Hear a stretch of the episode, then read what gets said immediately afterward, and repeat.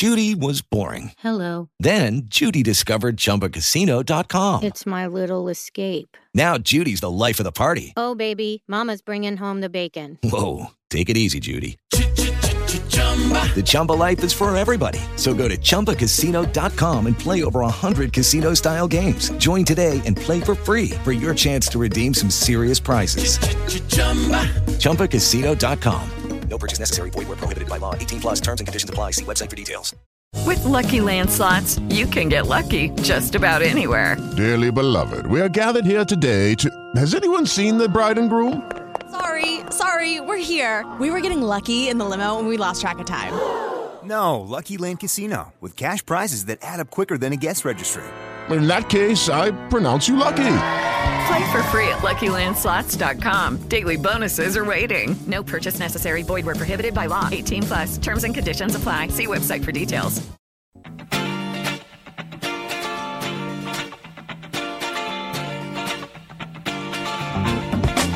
Esto es Gaceta del Motor con Pepe Martínez. Buenas tardes amigos, bienvenidos a Decisión Radio. Esto es Gaceta del Motor, el programa de los conductores, programa decano entre los especializados en, en información relacionada con el automóvil. Edición hoy 774, como siempre, rodeado de los mejores expertos en este espacio de, de libertad, solo comparable al que nos proporciona nuestro automóvil. Ya saben que aquí defendemos la industria del automóvil, el deporte eh, y sobre todo aquellos que se ponen cada día al volante de su coche para trabajar o para disfrutar, o para disfrutar de su tiempo de ocio o, para, lo que les apetezca. Me parece que, que los conductores últimamente nos tenemos que justificar eh, para usar nuestro coche, tenemos que dar cuenta a todo el mundo, explicaciones al gobierno, a los ayuntamientos, a los ecologistas de pacotilla en general. Acabo de leer acabo de leer esta semana que se está construyendo un transatlántico, un crucero, el más moderno, el más ecológico eh, de la historia, en unos astilleros finlandeses. Eh, finlandeses, ya saben, esta gente del norte de Europa, que nos da lecciones de, cómo hay que vivir, sobre el medio ambiente, sobre los derechos humanos y los derechos de los animales, por ejemplo. ¿no? Eh, gente del norte que busca eh, adolescentes taradas como la Greta Thunberg para sacarla de, del colegio y pasearla por el mundo con los ojos inyectados de odio. Gente, gente guapa del norte de Europa, que ha basado todo su crecimiento en arrancando los bosques, arrancando los árboles, esquilmando ballenas, matando focas y vendiéndonos petróleo todavía. O sea, en Noruega, digo para que las lecciones se las den a otros o a ellos mismos. En Noruega las ballenas todavía las, pesca, las pescan mediante arpones con explosivos, ¿eh? para que penetren mejor en las ballenas y las exploten por dentro y tal. En fin, ya, estos son los que nos dan lecciones de, de casi todo. Excuso decirlos a estas alturas también, ya lo saben, ya lo saben ustedes, que la Comisión Europea es una organización altamente peligrosa, no diría de mafia, no lo sé, pues sí, también seguro. Un lobby de trincones que está viendo tambalearse el chiringuito que tienen montado y que están frenando, últimamente están dando marcha atrás, marcha atrás, con todas esas exigencias medioambientales. Eh, bueno, que tenemos mil, tenemos mil asuntos que seguro son de su interés para comentar con nuestro equipo de méritos, como siempre. Guillermo, don Guillermo López, buenos días. Hola, buenos días. ¿Cuántas manifestaciones ha encontrado usted hoy para entrar a Madrid? Estoy, estoy mira, estoy de, de, Madrid, del alcalde, de los, de los mm, corredores estos que se visten todos con un con un polito que les dan y, y, van arrastrándose por las calles. Pero, pero esta gente ni son deportistas, ni son... no, yo no quiero quitarle la afición a nadie, pero que es que va a haber más infartos en Madrid. Hoy iban, o, hoy, hoy iban cómodos porque iban en motos. Ah, bueno, esos son los de la Castellana, ¿no? Es que por aquí, por el barrio Salamanca, está todo, cortado Madrid, también. Todos sabemos que, que, Madrid los domingos es un, un puzzle sí, de, de, de, manifestaciones, eventos de, polideportivos, polideportivos y demás a los cuales ya tenemos que acostumbrarnos en que por lo menos por las mañanas eh, del domingo hay que ir andando a todos lados. Muy bien. Eh, dejarme que salude al señor Salinero, don José Manuel, a sus órdenes. Buenos días. Tienes el micrófono bueno, apagado. Bueno, ahora, días, ahora, ahora, ahora, ahora. En este domingo tan gris. bueno, falta hace ¿eh? que caiga un poquito de, agua. Vosotros los. Sí, eh, bueno, que está gris, pero no está lloviendo. Esperemos que llueva, que falta nos hace. Falta nos hace, sí, señor. Eh, tenemos temitas también para comentar contigo. Con Ettore, que nos manda, le mandamos un saludo nosotros a él en su 50 aniversario. 50 aniversario de casado. Más que ah. anduvo a, gatas, anduvo a gatas, más todos estos, debe tener un montón de Ettore, es casi más mayor que yo. Eh, luego hablaremos con, Carlos Morales, hablaremos con Chefo Abella y, tenemos aquí en el estudio, nos visita hoy Juan Collín. Buenos días. Hola Juan, un experto periodista, piloto de todas las especialidades, por eso contigo se puede hablar de se puede hablar de casi todo. Y incluso le da a la bicicleta, que eso sí que tampoco. Sí, Para, la bicicleta en montaña. Y últimamente el golf. Y todo. arriba. Está desatado. Y, gracias a ti al golf un poco también. Y al golf también, a todo lo que Iba a decir a todo lo que tenga ruedas, ¿no? A, todo, a todo, a todo. Todo lo que sea competición, todo lo que sea competitivo. Por ahí anda. Bueno, eh, digo, les hablaremos de muchas cosas. Eh, entre otras cosas, seguro que no lo saben, dónde están los semáforos, diría más locos, ¿no? Los, más confusos. ¿En qué ciudad es la más loca, la más peligrosa, eh, donde impera eh, no hay ley ni orden.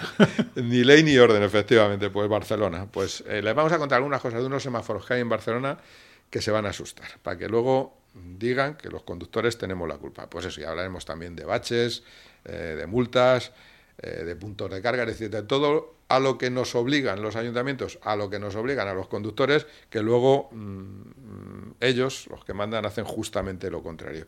También de la suspensión eh, del Gran Premio de Imola de, Fórmula 1. Eh, ha pasado varias veces en la historia que se ha suspendido un gran, premio, Es el Gran Premio de Emilia Romagna. Eh, sí, bueno, esto es lo, moderno. El circuito de Imola. Ya. por guerras, por pandemias, por, por protestas sociales. Pero yo no recuerdo así, por, por inundaciones, no recuerdo que se haya suspendido ningún, ningún gran premio que algunos deberían de suspender por inundación de imbéciles o alta concentración de, pilotos paquete o, de periodistas eh, arrimados al sol que más calienta. Eso habría que suspender muchos más de esos por esos motivos que por lo que se ha suspendido este. Bueno, por cierto, lo están pasando fatal, fatal. Lo están pasando por la zona, ha caído muchísima agua y esto es una de las consecuencias. Pero se ha suspendido, como les digo, más veces eh, por otro tipo de, motivos, no tantas, ¿eh? no tantas, pero ha habido. Es que estoy recordando una imagen así sobre la marcha de los pilotos de Fórmula 1 en una carrera suspendida en el Jarama jugando al fútbol en, la recta principal. Vosotros no habíais nacido, pero yo sí. años 80, creo. más o menos. Eh, más cosas. Les dije, la semana pasada, les dije eh, que los que pasan miedo de verdad en los coches las carreras son los copilotos, que me lo, me lo ratificaba Salinero y alguno de vosotros. Eh, pues hoy, y le dije que les iba a traer un ejemplo, hoy les voy a traer un, un ejemplo, eh, para que vean lo que sufren los copilotos también. Bueno, dicho esto, el que quiera aprender, opinar con nosotros o ser el, más, el que más sabe de este negocio del automóvil. Les invito a compartir con nosotros la edición 774, repito, de Gaceta del Motor, que arrancamos con la canción número 4 de esa playlist que nos hemos hecho, que tú no lo sabes, Collín, eh, que la gente mandaba, que ponemos muy buena música, siempre elegida por mí, lógicamente, por eso es estupenda. Eh, las, mejores, las 50 mejores canciones para conducir. Eh, empezamos hoy con la número 4, que es una, una canción de alguien que sufre eh, una traición por parte de su pareja, porque hablan de todas las canciones, hablan de, y que siempre hay algún alma caritativa que te lo chivatea. Entonces, ¿quién nos va a contar esto? Pues los mejores. Lo escriben.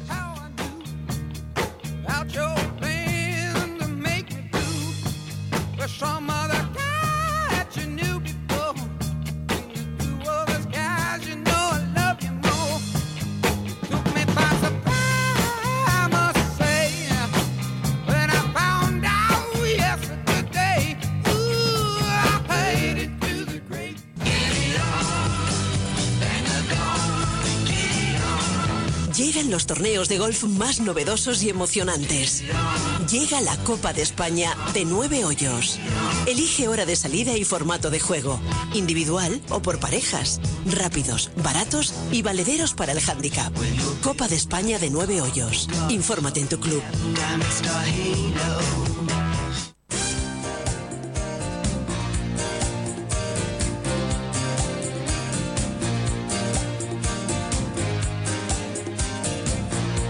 Esto es Gaceta del Motor con Pepe Martínez.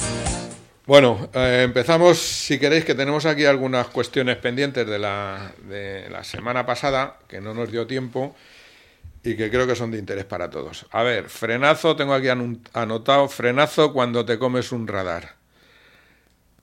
Eh, problema. Problema, es que esto parece que es una cosa sencilla que no lo es tanto. Hay, eh, hay Salinero, hay un artículo, creo que es el 53 del Reglamento General de, Circulación, eh, que es muy claro a este respecto. Es decir, tú no puedes frenar cuando vas por la carretera, salvo en una situación de inminente peligro por, un animal o porque hay un atasco o algo parecido. Pero eso de, de vas por la izquierda, vas a toda pastilla y de repente eh, ves que hay un radar o te da la sensación, te da la impresión que hay un radar y pegas un frenazo en la izquierda, esto es un problemón para el resto de los conductores. ¿eh? Y además son 200 euros de multa. Eh, yo no sé si has tenido tu oportunidad de, de coger algún bandarrilla de estos de la oreja y decir que por la izquierda no se frena, ¿eh? que hay que estar pendiente de lo que lleva uno delante y lo que lleva detrás también, que no puedes provocar accidentes, que esto es muy peligroso. Bueno, no, yo no me he encontrado de servicio en esa circunstancia, pero sí que lo he comentado con compañeros de tráfico. Y sí, es verdad que, cuando te sorprende un radar, lo malo es que dicen que frenan aunque vayan de golpe, aunque vayan a la velocidad adecuada, que es lo peor. ¿no? O sea, eso, es de no enterarte ni, ni por qué vía estás circulando. No lo espera, sino que que no estás atento a las indicaciones, no has visto el radar o se te ha pasado y el frenazo es considerable, pero en cualquier circunstancia que haya un frenazo que, que de golpe que te pueda sorprender, pues si no tienes una distancia de seguridad correcta y si vas muy pegado, pues, pues, pues nada, ya sabes. Y encima que lo sepan. Que, encima el que da por detrás es el que paga. Claro, que, que los frenazos bruscos sin justificación es una irresponsabilidad del que conduce. Pero si, está, si, está, si, se, si se sancionan, ¿eh? Eso, 200 euros, pero que los conductores eh, no solo tenemos que pensar que las carreteras están mal, que lo están, que la Guardia Civil de Tráfico sale a multar porque le dice el, eh, el ministro del Interior y el director general de Tráfico que salgan a multar. Eh, que, por cierto, la Guardia Civil de Tráfico está hasta las mismísimas narices del, del ministro este que tenemos por ahí, que es es un peligro público y del director general de tráfico que es la voz de su amo. Ahora, Pepe, perdóname que te interrumpa.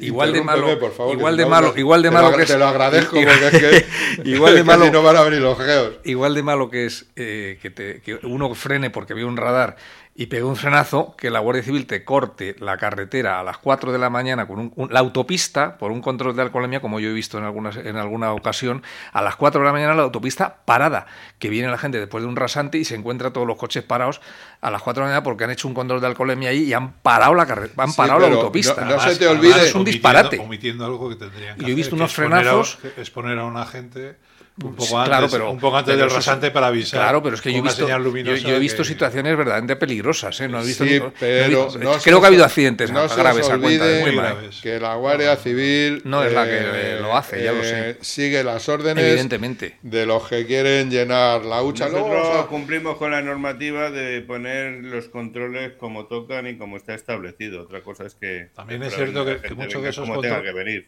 muchos de esos controles se producen en en autovías y autopistas de acceso a Madrid. Claro. Y, generalmente no es por la Guardia Civil los que están allí parados, sino suele ser la policía municipal. Pero que es un disparate, o sea, parar, una autopista, cosa, cortar una autopista para poner un control a las 4 de la mañana es un disparate. O sea, sale la gente de un rasante que viene a 120, 130 y se encuentran los coches parados. O sea, bueno, luego, además, pero que no somos, no somos almas de la caridad, ¿eh? que a los conductores también hay que llamarlo la atención. Y con cuando... la gravedad, volviendo al tema que, comentabas antes, de que igual que muchos no piensan que ir rápido es pisar al fondo del acelerador, que es una cosa que no tiene nada que ver, ¿vale? Eh, es que muchísima gente no sabe frenar. bueno, eso, eso ya es. eso para nota ya. Es un mar y restar que parece que a la gente se le olvida. Eh, lo dicho, ojito con esos frenazos que puede usted eh, evitar, evitar un más que evitar un accidente, puede provocar situaciones muy complicadas y muy serias. Eh, más cosas. Veo en la televisión que han pillado a una banda de ladrones que robaban catalizadores. No me explico por qué se toman tanto riesgo en robar catalizadores y eh, si hay, nos preguntan si hay un mercado de segunda mano. Pues hay un mercado de segunda mano importantísimo. Los materiales que llevan. claro, no por el propio catalizador, sino por. No, no, es, por, es, por lo que va dentro. O sea, que tú le puedes decir, devuélveme el catalizador y te lo devuelven, te lo sí. Sí, eh, les cuento un poco eh, algunas de las cosas que llevan dentro los catalizadores. paladio, por ejemplo, son materiales nobles o metales nobles que algunos cuestan mucho dinero. El paladio el rodio a 800 euros el gramo, lo entienden, ¿verdad? Ahora, rodio, que es uno de los elementos que llevan eh, los catalizadores dentro para hacer esa, esa transformación de los gases que salen de, de los motores, el rodio a 800 euros el gramo. O sea que si roban 4 o 5 catalizadores en una noche, pues ya han echado, ya han el, echado el, platino. El paladio, sabes que es el material que utiliza la KGB para eliminar a, la competencia. que, igual necesitan. hay mercados. Tienen una operación así urgente y necesitan encontrar algo. No, te digo, no, no es por el mercado de segunda mano, mercado clandestino que pueda haber de catalizadores, eh, que se roban muchos, por cierto eh, por los materiales que, lo llevan, para que lo sepan también. Es que, una avería... es que esto no, es nuevo para nosotros. reparar una avería del catalizador te sale por unos, un par de... Una pasta. Una pasta. Par de miles. par de miles, no es broma. ¿eh? Yo tengo algún amigo... Solamente el catalizador vale 800 euros. Yo tengo algún amigo que ha ido a arrancar el coche por la mañana y ha pensado, coño, me han preparado el coche, me han hecho un coche carreras por la noche. tengo escape libre. hay mucha gente que se autorrepara ella misma los coches y como la pieza le cuesta mucho, pues va y por la noche los bueno, pues que, sepáis que la policía ha pillado una banda que se dedicaba a esto. Eh, que la policía al, final Salinero sabéis mucho más que el resto de los ciudadanos porque todos estos casos eh, en todos los sectores eh, sois los primeros en enteraros, claro, pues sois los que recibís las primeras noticias y las primeras denuncias, o sea que esto para vosotros es el día a día. Sí, el, bueno, aparte de que estos incrementos se han visto reflejados en los medios de comunicación, pero ya hace tiempo que los catalizadores eh, se estaban eh, se estaba haciendo una, una red comercial para, para, exportar para los materiales raros y eso sigue estando en auge. De hecho, si os acordáis, el que se detuvo hace un par de semanas, la persona que, Hello, it is Ryan, and we could all use an extra bright spot in our day, couldn't we? Just to make up for things like sitting in traffic, doing the dishes, counting your steps, you know, all the mundane stuff. That is why I'm such a big fan of Chumba Casino. Chumba Casino has all your favorite social casino style games that you can play for free anytime, anywhere with daily bonuses. That should brighten your day a little. Actually, a lot. So sign up now at chumbacasino.com. That's ChumbaCasino.com. No purchase necessary. VGW. Void were prohibited by law. See terms and conditions. 18 plus. With Lucky Land slots, you can get lucky just about anywhere. Dearly beloved, we are gathered here today to... Has anyone seen the bride and groom? Sorry, sorry, we're here. We were getting lucky in the limo and we lost track of time. No, Lucky Land Casino. With cash prizes that add up quicker than a guest registry. In that case, I pronounce you lucky. Play for free at LuckyLandSlots.com. Daily bonuses are waiting. No purchase necessary. Void were prohibited by law. 18 plus. Terms and conditions apply. See website for details. Que, que atropelló. Sí. Eh, sí, sí, sí, sí, dentro, ya me acuerdo. Que iba con la familia. Llevaba dentro catalizadores porque pertenecía a una banda no, mira, de. No, no, no lo sabía. Sí, sí, sí. Que se llevó, sí, efectivamente, que además iba con la familia. Está de plena actualidad.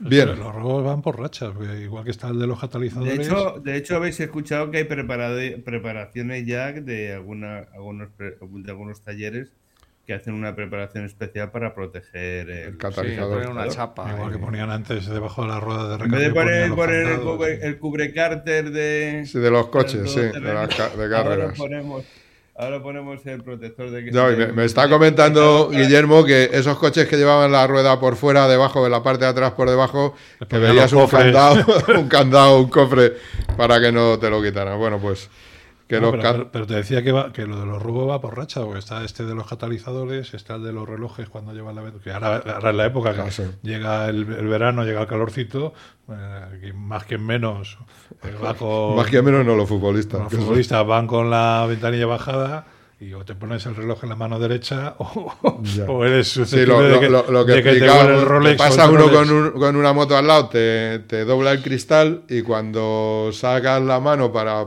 perdón, el espejo retrovisor, cuando sacas la mano para colocar el espejo retrovisor, llega el de la moto de atrás y te corta Y- la mano. Y hay otro que también es muy frecuente, que es que te atan una tira, una, una cuerda al tubo de escape o, la, o, a la anilla de, de remolque trasera y, y te atan una cuerda con, con latas viejas, con lo cual tú vas andando y empiezas a oír ahí un ruido raro, te paras y habitualmente la gente se para, deja el coche incluso en marcha para ir a ver qué pasa y en ese momento entra uno y se lleva el, coche. O sea, Bueno, no hay que ser especialmente precavido porque tal y como está la vida tendríamos que ir con... Con, Con guardaespaldas. sí, efectivamente para todo. Mira, otra cosa, esta es rara. Eh, ¿Podían explicar qué es eso de arena del futuro? Hay un coche Fiat que se carga circulando sobre esta superficie y nos dice este amigo, dice, ni lo entendí bien en la noticia ni encuentro información.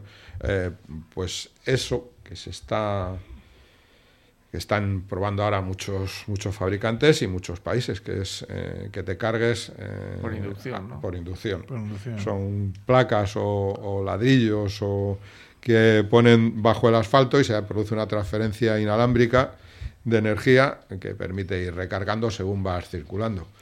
Bueno, esto de momento se está haciendo. En este caso, esto que hablan de, de arena del futuro es una cosa que está probando Fiat en un circuito que tienen de un kilómetro, eh, en base a, a un ca- a crear campos magnéticos y demás. En fin, se están probando cosas. E- Esto es lo que llaman arena del futuro, pero que el nombre no se, para que nos entienda este Hay- amigo, no se corresponde muy bien con hay, esto. hay una carrera, que- hay una carrera internacional eh, para ver qué país es el que antes eh, pone en marcha una, una carretera que permita la autorrecarga de los vehículos eléctricos a medida que avanzan por A- sobre Aquí asfalto. para que te homologuen un punto de carga, se puede tirar el punto de carga o año y medio. Por eso. Sí, y, y- instalado y sin homologarlo. Pues ahora, ahora tenemos cosas de Imagínate. esas. No, no, pero- tenemos, tenemos temas de esos para en- que es mira, hay en. Finlandia, hay en Inglaterra, hay en Israel, hay en, en Estados Unidos y esta otra de, de Italia de Fiat. Y están probando distintos tipos y distintos sistemas. ¿no? Las hay incluso que tienen una especie como de trole, otras van y a medida que avanzan en los guardarraíles, que es una que sería lo más la, la más la más simple, la más sencilla, que los propios guardarraíles te permitieran cargar por inducción al circular. O sea, hay, hay, hay muchas, eh, muchos sistemas que se están probando a ver cuál es el que da el, eh, el mejor resultado y el que más eh, económico resulte. ¿no? Una muy rápida. eh, eh, nos hablaban del truco. Eh, es que estas noticias salen, la gente las lee, no se lo termina de creer bien o no sabe, y luego al final nos reclama a nosotros que, que aclaremos. Pero esto, si es que son cosas que no necesitan aclararse. El truco para saber si un radar te está multando o no te está multando. Pues si es que cuando tú cuando pasas por una autovía, una autopista, y hay un arco eh, que tiene de señales, un pórtico de estos y demás, eh, y ves que tiene una escalerita por el lateral para subir al pórtico y arreglar eh, los paneles informativos, eh, pensar que esa escalerita está también para los radares que hay escondidos detrás de los paneles informativos y que tienen que estar mantenidos al día y todo esto. Eso es lo mismo que decir Eh, que cuando veas un pórtico levanta el pie porque prácticamente todos los pórticos tienen ese, esa escalerita. Bueno, hay algunos, hay algunos algunos muy- no tanto, pero cuando son estos grandes, les digo que se ven unos paneles grandísimos, que además es que se ve la escalera desde lejos. Lo que hay que hacer normalmente, y lo que decimos aquí siempre es respetar las normas. Eh, es muy difícil ir a, a 120 o menos por una autopista, por una autovía que no hay casi nadie, es muy difícil, pero que sepan que ahí puede haber un radar. Luego ya saben que el director general de tráfico dice que la mitad están vacíos y que somos, somos muy, muy malvados y, en fin, este tipo de cosas. Eh, eh, no hay cuestión sobre esto, no hay pregunta ni hay respuesta. Hay que ir a la velocidad que hay que ir, a la que corresponde, Y si va un poquito más y es usted algo aventado, llega tarde a su boda o tiene que ir un poco más deprisa, que sepa que en estos pórticos en los que hay escalerillas de acceso lateral y que son muy grandes, ahí suele haber radares. De todas maneras, tienen que estar debidamente señalizados. ¿eh? Pero a mí me gustaría que, que, hubiera una cierta una línea de criterio, porque resulta que en Italia se están peleando en el Parlamento por ver si suben o no suben la velocidad a 130 kilómetros por hora. En, Ale... en, Italia es 130 ya, ¿eh? Sí, sí, por eso, porque están, están ahí. Seguro, seguro están que ahí. Luis tiene En- por ahí preparado un... En Alemania todavía tienen Velocidad tramos de libre. velocidad libre. Entonces, a mí me gustaría que hubiera una cierta uniformidad toda Europa. Tenemos los mismos límites que teníamos en el año 73 para coches con como el los- 600 y demás, con unas carreteras que son infinitamente mejores de lo que eran para la época. Es un sinsentido. y con unos coches Es un sinsentido. con unos coches que no tienen nada que ver Que con lo que 120, tenían. a 120 te duermes. Sí, pero... Pierdes la concentración y te duermes. Te digo, por eso precisamente eh, lo que decimos en las grandes carreteras, en las grandes rutas eh, americanas donde hay esos camiones gigantescos que, que en rectas absolutamente interminables, pues les dejan, para que no se duerman, les dejan ir hablando con el walkie, con los colegas, con los amiguetes, eh, recomendándose cosas y, y les dejan ir un poco espabilados porque es que si no, imagínate, imagínate aquí cruzar poner, un- una mira. carretera completamente recta de cientos y cientos de kilómetros cruzando el desierto del. Mojave Sí, sí. eh, eh, tú solo, Te voy sin a- hablar que nada más que te voy, a poner, te mismo. voy a poner un caso que es, que es totalmente cierto. Nosotros, cuando yo dirigía la revista Autovía, cada prueba que hacíamos de los coches, aparte de las pruebas que hacía nuestro centro técnico, los redactores teníamos que hacer un recorrido de 100, 100 kilómetros justos, saliendo por la carretera de Extremadura, que, que hay justo entre dos estaciones de servicio. O sea, entre dos estaciones de servicio en esa ruta hay 100 kilómetros justos. Y había que hacerlo en una hora. Y de esa manera más o menos calculábamos la- el consumo y podíamos compararlo con el que hacía nuestro centro técnico y haciendo una serie de pruebas. Bueno, hacerlo, y los hacíamos a, hacíamos a una hora para poder hacer a velocidad constante y demás, hacer eso, eso a velocidad constante, legal, 120, significaba que los últimos 5 o 10 kilómetros tenías que ir con una prudencia y con un cuidado brutal porque te dormías. Literalmente te dormías. En una hora, no estoy hablando de las dos que dice la Dirección General de Tráfico que cada dos horas hay que descansar. En una hora. Está entendido. Eh, de todas maneras, Pere Navarro, repito, el director general de tráfico, eh, dice lo que conviene en cada momento, pero ahora que están todos los ayuntamientos poniendo patinetes y a la fuerza y todas estas cosas, eh, tiene muy claro que los patinetes habría que, que habrá que, habrá que explicar la evolución de la carrera de Pérez Navarro a lo largo de su historia Sí. en, en relación con el, con Sí. el mundo del radar. Que no, eso, bueno, ya le importaba. No, no, poco. empezó cuando, empezó cuando era, empezó cuando, cuando era concejal y llega hasta las dos veces. Sí, pero no, ha no ha tenido tiempo para sacarse el carnet de conducir, fíjate, y es el director general de tráfico, también no ha tenido tiempo. Eh, mira, pon una cosita, ya que estamos hablando de radares y multas, una cosita del director general de tráfico que me gusta repetirla de vez en cuando para que no se nos olvide de las cosas que dicen y luego lo que hacen. El- eh, la DGT tiene un presupuesto que le ha aprobado el Congreso de los Diputados. Punto. Es igual que ingreses más o que ingreses menos. Eh, yo cobro lo mismo a final de mes y todos los funcionarios cobran lo mismo a final de mes. Lo digo para por leyendas urbanas que había. Vamos a ver, Más, más la a mi- DGT más no- a mi favor. Entonces, si de repente llega mucha recaudación porque hay muchas multas, ¿qué Pues hacen va con ese dinero? Todo esto va a una cuenta corriente que queda a disposición del gobierno, de Hacienda, para otras cosas. No, no, en la DGT no tenemos ningún interés en recaudar más, ninguno. Porque cobramos lo mismo, Quítalo, quítalo, quítalo, quítalo, ya va- de mentiras ya escuchamos bastante, quita todo esto. O sea que, eh, que es una leyenda urbana, lo que ponen multas para recaudar, por- porque que es una leyenda urbana eh, que tienen una cuenta de la que, que tendría que destinarse todo lo que recaudan por multas a mejorar los servicios, a mejorar las carreteras, a mejorar la dotación de las policías y demás. Y de la Guardia Civil. Y de la Guardia Civil de Tráfico, fundamentalmente. Claro. Eh, y lo que hace es el gobierno, cada vez que hay un, Si- si cada no vez que hay un, un buen bote, cada- cuando llegan a 500 millones, llega el gobierno, Si no los tiene trinca y se lo da si no tiene a los ningún catalanes. Interés, si no tiene ningún interés por, por recaudar más, ¿por qué cada año incrementan el presupuesto de, de ingresos por vía recaudación de, de sanciones? ¿Y por qué existe, y de eso tengo constancia porque en su momento eh, publicamos reportajes después de hablar con, con, agentes de la Guardia Civil de Tráfico, les exigen eh, poner un número de, sanciones. Ahora, ahora retomamos el tema, pero vamos a atender que está trabajando además, le estamos interrumpiendo a Carlos Morales. Don Carlos, buenos días. Buenos días, señor Pepe y compañeros, ¿qué tal estamos? Hola, un placer saludarte. es que nos dejaste muy inquieto la semana pasada con esto de que estabas viendo unos coches chinos en el Salón de Barcelona y probando que son mm, auténticas maravillas a mitad de precio. Pero es que, eh, eh, te digo, el mensaje que nos mandaste es que, mm, es que son realmente mm, estupendos, que pueden competir perfectamente en el mercado a unos precios fenomenales. Con lo cual nosotros decíamos, oye, invasión china, pero todo lo que estás probando nuevo y eléctrico es tan bueno como nos apuntabas.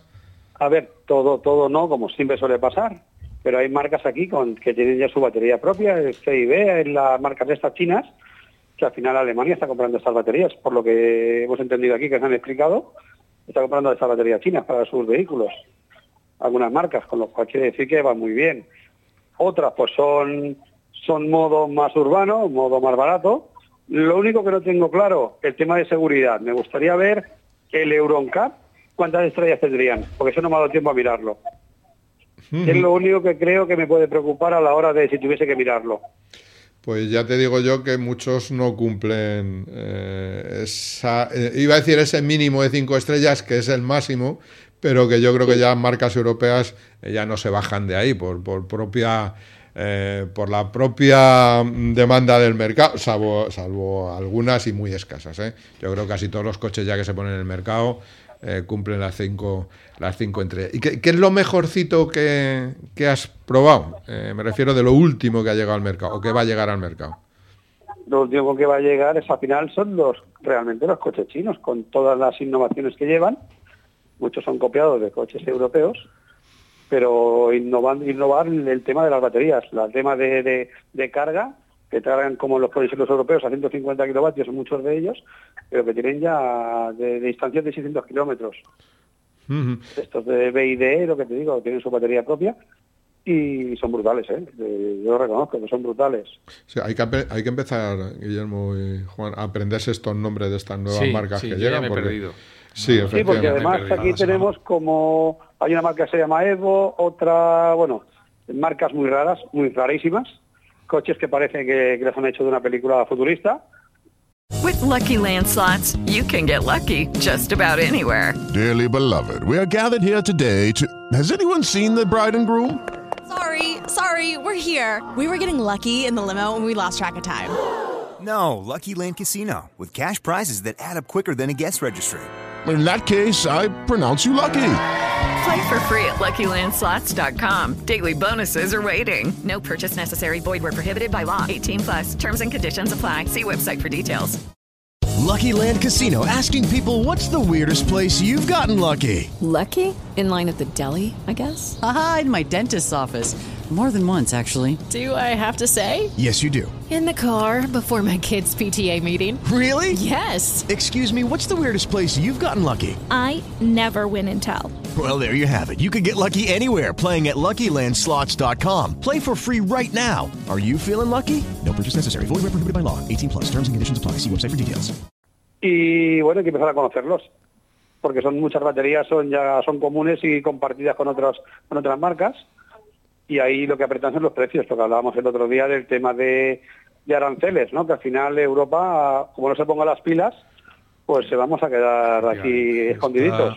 Esta misma semana ha salido la, la presidenta eh, von der diciendo que, bueno que tienen que revisar todo el tema de, la industria ahora ahora que nos han metido todos los fabricantes se están quejando y con razón de hacia dónde vamos de que es nos que la mano de obra en China la pagan lo que la pagan y la mano de obra europea entonces como no pongan unos aranceles, pero ahora, que nos han metido en el lío salinero que tú y yo ya nos íbamos a comprar un eléctrico mañana mismo eh, ahora ya los mismos que nos han metido en el lío desde Europa ahora dicen bueno eh, hay que aflojar un poquito el pistón porque esto no es, lo, que les hemos contado no es verdad, nos estamos arruinando.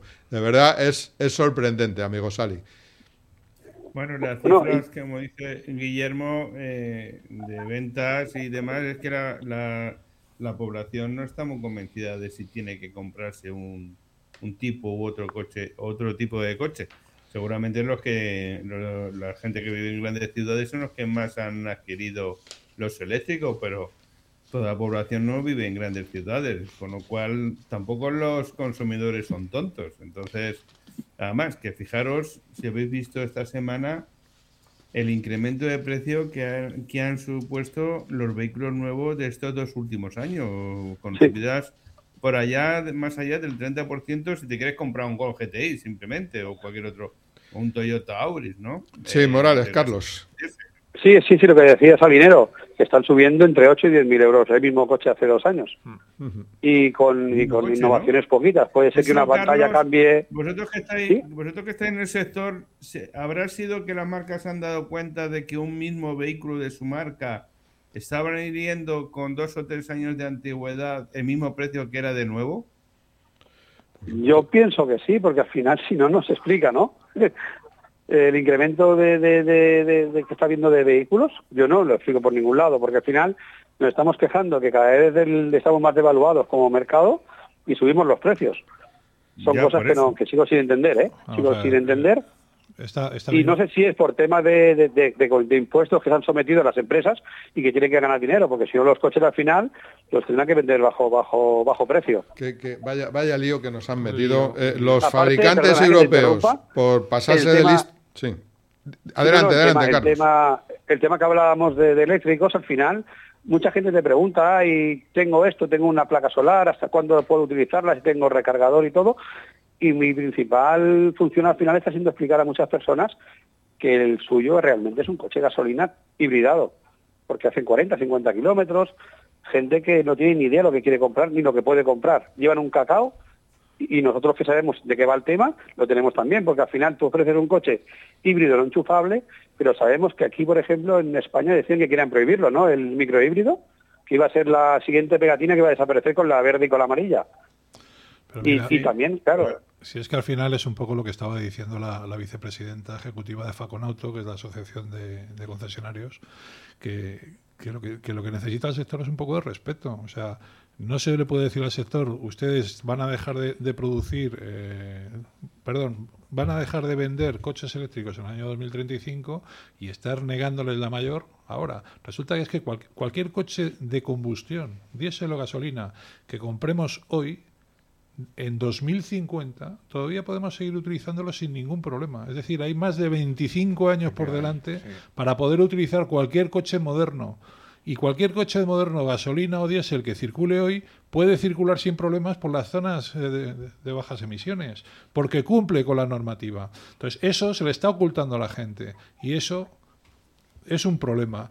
Esta misma semana, Sebastián Guijes, que es el, presidente de el, eh, sí, el presidente de Renault Iberia, España y Portugal, lo decía claramente, los coches eléctricos están muy por debajo de las expectativas que las marcas tenían creadas para ellos. Ahora mismo, si hay que comprar un coche, tienes la opción o diésel o gasolina, que todavía hay de las marcas y todavía van a seguir no solamente vendiéndose, fabricándose hasta el 2035, o comprar un híbrido, que es el coche que más te puede solucionar esa teórica eh, sí, pero teórico sobre todo porque es, los que está vendiendo Renault. Dice exactamente, ahora que tenemos coches eléctricos no tenemos donde enchufarlos ni postes de recarga. Chico, pues no haberte metido en ese fregado, que te has metido tú solito. No se ha metido, la industria no automóvil europea, en mi opinión, lo ha hecho muy mal. No se han defendido contra las normativas, ni han hecho, ni han hecho lobby para, para defenderse a, todos estos cambios a los que los han llevado de forma tan rápida y tan brusca. Porque yo creo que eh, yo creo que esto lo, han metido a, cajón. y han tragado. Sí, aparte de, todo esto que decís, eh, después vamos a lo mismo. Yo siempre defiendo a la marca, ¿no? Porque las marcas al final han cumplido con todo lo que han dicho. Tú quieres un coche eléctrico, yo te lo fabrico. Tú quieres un coche eléctrico que cargue muy rápido, yo te lo monto. Tenemos coches que cargan a 150 kilovatios la hora, con lo cual en 10 minutos lo tienes claro, cargado. Claro, pero eh, lo que no pueden decir, después de habernos metido en este lío, la von der Leyen, decir, uh, nos hemos pasado un poco, ahora, ahora todo para atrás. O el mismo presidente de Renault, este que estamos hablando, el director general de Renault, que dice, no vamos a salvar, ahora lo dice, cuando fueron los primeros que empezaron con los eléctricos. Ahora no vamos a salvar, el planeta vendiendo coches eléctricos. Vaya milonga. Pero, vamos a poner yo me refiero en cuanto al gobierno, ¿eh? en cuanto al gobierno que nos dijo que vamos a hacer todo eléctrico, vais a tener 4.000 postes colocados hace dos años de esto, me acuerdo, que fueron los primeros que hacíamos los discursos.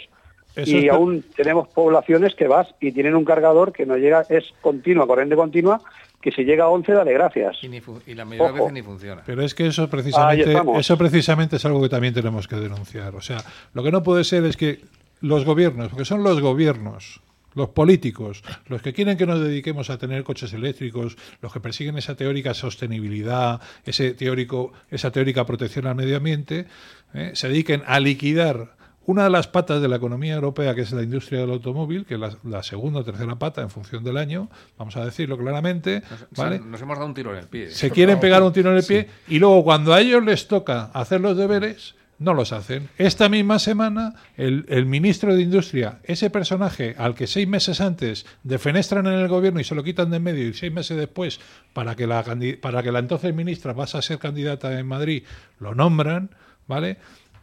Resulta que decide no reunirse con una empresa como Tata que está intentando poner una fábrica en España. Y como no se reúne, esa fábrica se va ahora a, a Inglaterra, es una fábrica de baterías. Porque no, Eso porque que, que al- al necesitamos ministro para el futuro. que no sabemos si no le apetece, si no sabe o si tiene instrucciones, porque son, son ministros paquetes, son, Sabrá son mucho- unos tíos torpes que hace eh, eh, seis meses estaban trabajando en sanidad y, y- y seis meses antes estaban Claro. trabajando en agricultura. Y no saben absolutamente Sabrá mucho de, de, nada. turismo No, que de pero es que sabe. Pero déjame es- que- espera, no, espera, es que quiero- quiero es que hace a- a Carlos antes de que le cosita. despidas, es que resulta que seis no hace no hace nada. ¿Eh? hablábamos mucho del PERTE de automoción y del PERTEBEC, del vehículo eléctrico y conectado.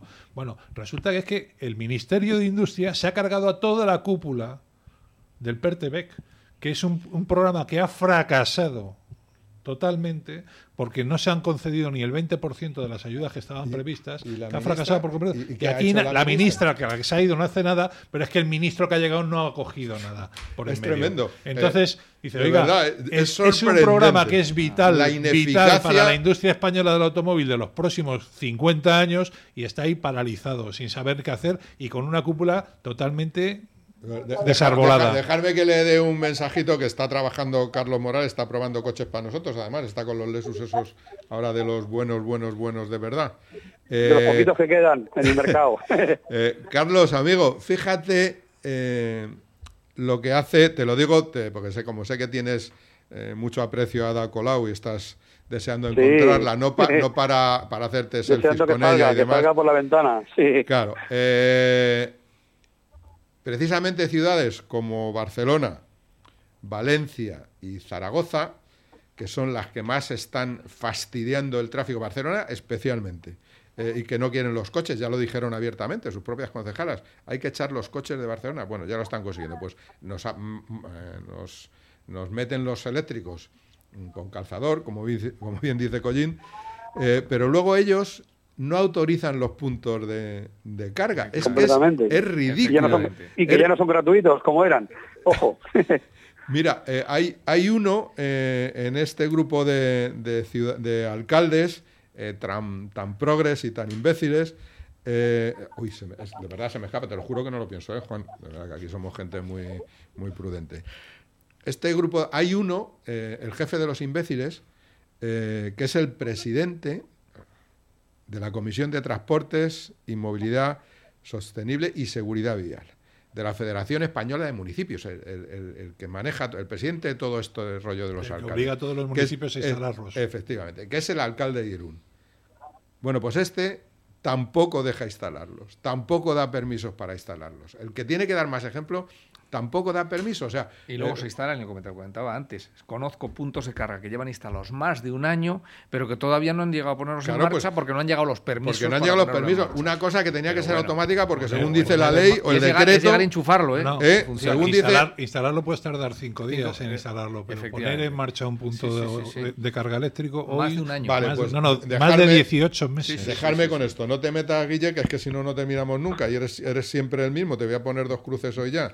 Eh, precisamente lo que dice el decreto es que no es necesario pedir permisos para habilitar un punto de recarga, no es necesario pedir permisos, basta con una declaración responsable para que se autorice la instalación. O sea, que nos obligan a una cosa que luego los ayuntamientos nos impiden que, que la cumplamos. Esa es, esa es la historia con la que estamos conviviendo en los últimos tiempos Y con esta historia tenemos que despedir al señor Morales. Don Carlos, gracias por... Pepe, sí, perdón un segundo y que te corto. Y acordaros de que los coches eléctricos, aquellas ayudas tan bonitas que tenían de principio, a partir de los 35.000 euros esas ayudas se pierden la mitad. Tema aquello de la zona azul, de peajes, todo aquello. Sí. Si miráis la nueva normativa, esos descuentos ya no se pueden aplicar porque es un coche de lujo. Ojo con eso. Todo, Se me escapa la risa, pero. Lo que pero es un sí lujo ya es tener un coche. Ah, espera, un momentito que habla Salinero. A partir de 35.000 euros, es para el apunte de Carlos. A partir Sí, de sí. 35.000. Es lo que escuchamos aquí ayer, que al final las ayudas se han ido. A partir de 35 Pues no hay- muchas ayudas no- se pierden. No, no hay muchos por debajo de 35.000. No, no, no, Carlos, ni- Carlos, coméntanos que viste, seguramente lo viste en Barcelona, el microlino, ese coche. Ah, es muy divertido. Me estuve con el hijo del, de Luis Moya, nos metimos los dos. Nos reímos mucho dentro, nos reímos mucho de él porque al final es un coche, bueno, un coche fantástico, ¿no? Es como una burbujita. Es un biscute. Nueva pero que vale, pero que vale 23, 24 mil No, euros. no, 23 no. El de lujo vale 33.000 euros. Está muy bien, ¿eh? Y, Un y- Álvaro, ¿eh? Un Iseta. Y el hijo del hijo de Luis, que mide 2 metros 10, era la risa porque se metía con el 54 de pie y yo ya no me podía mover. Digo, quita, quita, que no salgo de aquí. O sea, fue la risa. Sí, don, sí, sí. don Carlos, un, un placer como siempre escucharte. Estamos atentos Bueno, a ver todo lo que amigos, sale por os ahí, cuento por por dónde voy, que me voy para Valencia con Porsche y vuelvo para Alemán, para Alemán después con Toyota. Ya voy poniendo al día. Muy bien. Estupendo, un abrazo. Eh, Un abrazo inmenso, familia. Hasta. Eh, un biscooter, no sé, los que tienen muchos años se acordarán, una Iseta, se acordarán los que tienen muchos años. Eh, estos son los coches que nos quieren vender ahora por veintitantos mil euros, que no valen mm, para nada, y además eh, es una mm, recomendación desde mi parte, por si no, no saben lo que están aprobando, las leyes que aprueban, que es lo que hacen, las normas de comportamiento, eh, los decretos que nos obligan, todo esto que hacen los políticos, que se compre uno la exministra, ¿eh? que se compre uno y vaya a llevar a los niños al colegio en un, en un es que no me acuerdo, el picolino, ¿no? micro- en el picolino, microlino, y que vayan los ministros en el picolino, que nos dejen microlino. vivir, por favor, a los ciudadanos, que es que aquí también estamos defendiendo eh, Pero eh, si, una- si un coche de esos puede tener sentido, pero no a 25.000 euros. Si costara 8 o 10...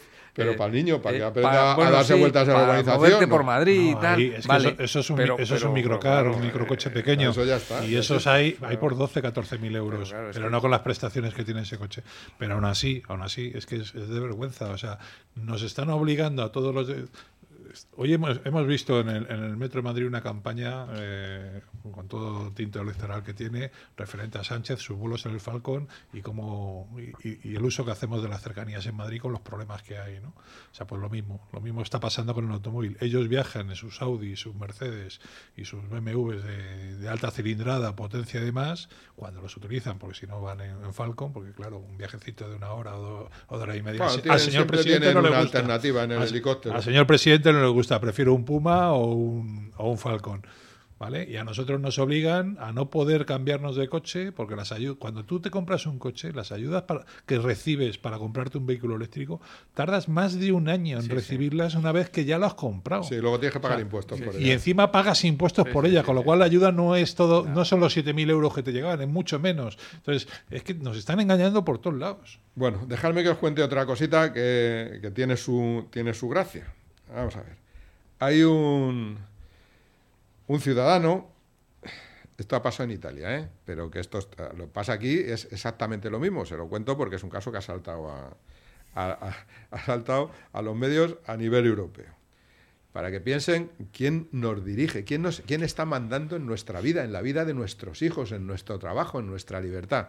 Bueno, este señor eh, de 72 años, jubilado, tiene un bache en, un- en la puerta de su casa, hay un paso de cebra y en mitad del paso de cebra hay un agujero, es un bache que ya es un agujero.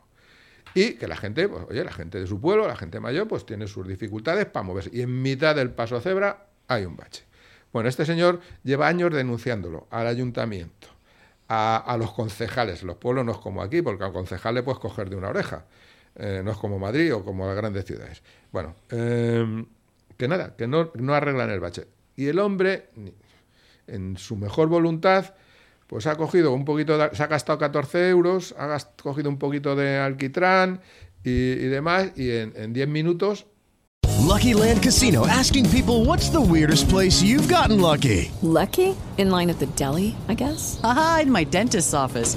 More than once, actually. Do I have to say? Yes, you do. In the car before my kids' PTA meeting. Really? Yes. Excuse me, what's the weirdest place you've gotten lucky? I never win and tell. Well, there you have it. You can get lucky anywhere playing at LuckyLandSlots.com. Play for free right now. Are you feeling lucky? No purchase necessary. Void where prohibited by law. 18 plus. Terms and conditions apply. See website for details. Hola, buenos días, mi pana. Buenos días, bienvenido a Sherwin Williams. ¡Ey! ¿Qué onda, compadre? ¿Qué onda? Ya tengo lista la pintura que ordenaste en el ProPlus app. Con más de 6.000 representantes en nuestras tiendas listos para atenderte en tu idioma y beneficios para contratistas que encontrarás en aliadopro.com. En Sherwin Williams somos el aliado del PRO. Él, por propia iniciativa, ha tapado ese bache. A mí me parece un, una demostración de solidaridad ciudadana, ¿no? Para que no se caiga su vecina, por ejemplo, que tiene 70 años como él allí. Bueno, pues ha llegado al ayuntamiento de ese pueblo, eh, pueblo de la provincia de Monza, además ahí saben de coches. Eh, ha llegado el ayuntamiento y le ha puesto una multa de 800 euros y ha dicho que como es una obra no autorizada, tiene que, tiene que levantar el bache, tiene que levantar el alquitrán y dejar el bache. Hay imágenes de todo esto. Y claro, el, señor lo que ha hecho ha sido colgarlo en sus redes sociales y oye, que se entere todo el mundo que en el, mi ayuntamiento de mi pueblo, que aquí hay un alcalde eh, que es, no sé cómo dice imbécil en italiano. Eh, este es enemigo del alcalde, seguro. Pues, pues seguro, pero, este pero que esas ha cometido, Ha cometido el peor error posible, que es hacer publicidad de eso en un momento que estamos todos en Perdona, salineros, dime. Eso ha sido una represalia porque le han sacado los colores al ayuntamiento y después se va a entender, se va a enterar. Este, Ya, pero ¿cómo es posible? Hace poco salió Arnold, Arnold Schwarzenegger, que lo he visto en un vídeo por ahí en las redes sociales también. Con, y nos preguntaba yo, digo, estoy seguro que allí en Estados Unidos un saco de alquitrán y tiene que estar mucho más barato que aquí.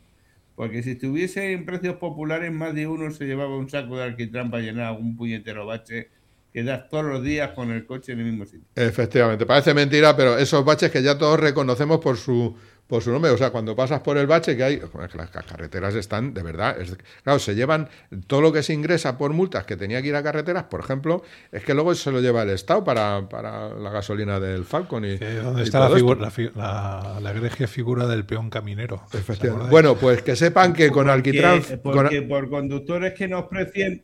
Por, por, buenos conductores que nos preciemos, creo que a todo el mundo le fastidia mucho pasar por un bache y que te haga tope la suspensión. Te, sabe muy mal. Sí, o te pegue un bocado en la llanta o, el neumático lo reviente.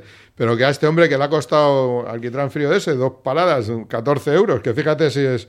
Uh, hay otro caso, habéis mencionado a Schwarzenegger, de Roth Stewart, el cantante este eh, británico, que igual se pusieron, se pusieron de acuerdo los de la urbanización donde vive, porque es que no hay, baches eh, que te digo, que pasas por ahí y te dice, don Guillermo, eh, buenos días, que tenga usted buen día. Ya los baches te saludan, pero... Son como un vecino más. ¿Cómo es posible? Claro, eh, en el caso de Roth Stewart lo arreglan inmediatamente porque es una persona de, un personaje de relevancia mundial y más en su zona de influencia y a este le hacen caso, pero al pobre, al pobre jubilado no le hacen ningún ningún caso. es como este, y aquí Salinero, aquí sí que te toca te toca hablar, bueno, nos toca a todos. Es que ha habido un futbolista, ya que estamos hablando de lo que sucede en otros países, eh, te, lo digo para no hablar de los de aquí, que son mucho peores. ¿eh? Eh, un futbolista que trabaja en el perdón, que juega en el Lobaina, se llama Sofian Quilline, con 25 años, es belga marroquí, por eso tiene esa mezcla de nombres de difícil pronunciación. Bueno, pues este 25 eh, años, lleva un pepino, un, un, Porsche gordísimo de los de 500 caballos, va a 200 por hora, va a 200 por hora, y eh, claro, llega a una rotonda y igual lo que hablamos antes se la come. Se la come. En vez de volar por la banda, Efectivamente, en vez de correr por la banda, corría por la carretera. Eh, se la come de tal manera que el coche sale volando. ¿Habéis visto las imágenes? Sí, sí, las tengo, las tengo. El coche sale volando y se cuela prácticamente por el techo de un polideportivo que está a 300 metros, que, en el que hay un montón de niños jugando y haciendo deporte, que es lo que tienen que hacer. Claro, es que yo me sigo preguntando lo mismo. ¿Cómo es este tío es un irresponsable, no hay duda. Eh, pero ¿cómo es posible que la gente se pueda, pueda acceder, esto se lo pueden comprar porque son futbolistas, a coches de esos niveles de potencia para ir tan deprisa sin tener ninguna experiencia. O sea, es que no, necesitas experiencia. Vas y dices, eh, mi primer coche, eh, soy un, paleto belga marroquí, eh, pero juego bien al fútbol y me pagan y me sobran los millones y quiero este, el más gordo, el más caro, como decían los toros, el más grande caiga, eso, y el más gordo. Y luego mm, pueden, es que este podía haber matado a 20 niños de... Y sin saber, pues nada. Y eso, sin saber. No estaría bien Salinero para llegar a estos coches, no a los de 100 caballos, no a los microcoches, no a esto que hablamos, para a este tipo de coches, eh, eh, que hubiera un mínimo de experiencia que acreditar o, hacer algún curso de conducción. Yo es que lo vería estupendo. Es que ahí no se mete tráfico, en esas cosas no se mete pues mucho. Yo, creo que se lo podías decir a, hacer la propuesta como medio de comunicación al tu amigo, el director general de tráfico. Al señor Navarro, don Pérez podía poner, eh, pues como en su día estaba, como sigue estando las motos, ¿no? Tú no podías coger una moto una moto de gran cilindrada, sino primero estaba en la 1 y después estaba en la 2 de las motos gordas, ¿no? Ahí tenéis un ejemplo muy básico, ¿no? De cómo, de cómo, cómo o, el, o, el, ejemplo de la aeronáutica, ¿no? La aeronáutica, eh, que no es tan difícil con los medios técnicos que hay hoy, de poder tener unos permisos de conducir acordes eh, informatizados en un banco de datos de qué personas pueden conducir qué determinados coches y qué personas no. Porque igual puede ser este hombre que puede ser un señor. A mí, a mí porque al abuelo de 80 años no puede llevar un Lamborghini o Sí, cuando uno de estos que no tiene experiencia... ¿Quién le, le impide? Lo único que le pueden pedir es que va a salir mal porque tiene muchos años del coche. entrar, sí porque se tira, como decimos. Pero, salir es otra cosa. ¿Qué ley, tenemos, qué ley tenemos que, que, le impide a un señor de avanzada edad tener un súper deportivo? Pero es que ya no es solamente hablar de, que se pongan a una velocidad realmente excesiva, como puede ser los 200 kilómetros por hora, ¿no?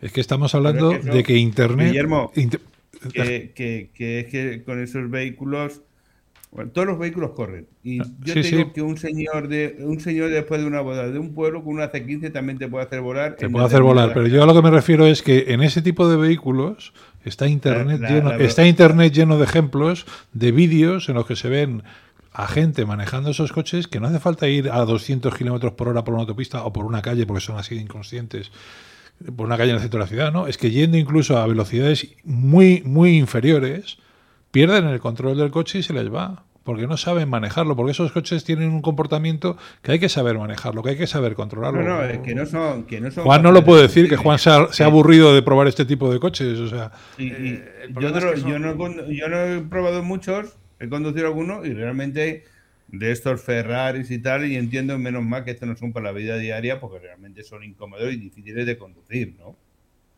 hay que tener la cabeza muy fría y saber lo que llevas entre manos, evidentemente, para llevar este tipo de coches. De todas formas, un tonto con un con un con, un, lápiz, con un Twingo de 100 caballos es capaz de hacer todo tipo de barbaridades y entrar en la rotonda eh, haciendo 40. ¿eh? Eh, o, sea, que tontos los hay en todos los lados. Pero precisamente un tonto, con este tipo de coches, con coches de 500 caballos, es que te la lía a 20, a 20 por hora. Claro, así claro. tú, haciendo la reducción. Tú, has visto las imágenes, son realmente sorprendentes. Sorprendente. Un coche volando a 50 metros de altura entrando por la parte alta de un, de un polideportivo. Bueno, eh, remato lo de Barcelona eh, con el es que es que es ejemplo de casi todo. Lo malo que pasa por el mundo se concentra en Barcelona.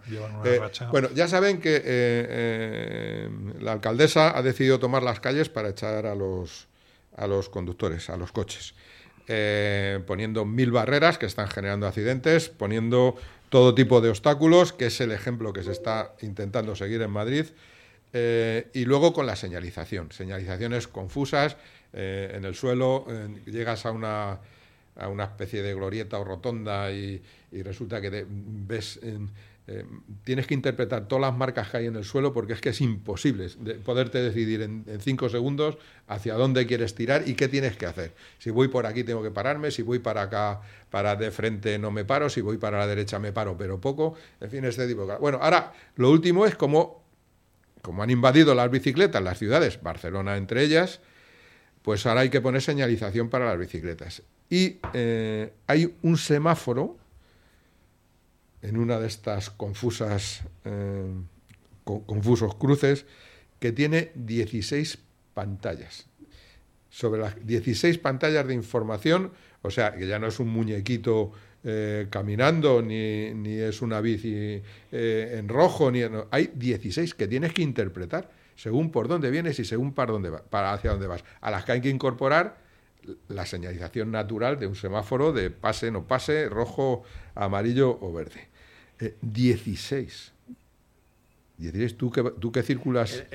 como todo, el exceso de, señalización o el exceso de información o el exceso de todo, al final es desinformación o es eh, al final, cuando hay tantas cosas que ver, es imposible. lo, curioso, lo, curioso, lo curioso también es que eso pase en una señalización de tráfico. Dicen que una reunión de más de cinco personas es totalmente infructuosa porque eh, no pueden hablar todos el tiempo que todos necesitan para poner sus ideas, con lo cual pocas reuniones de más de cinco son, son realmente rentables.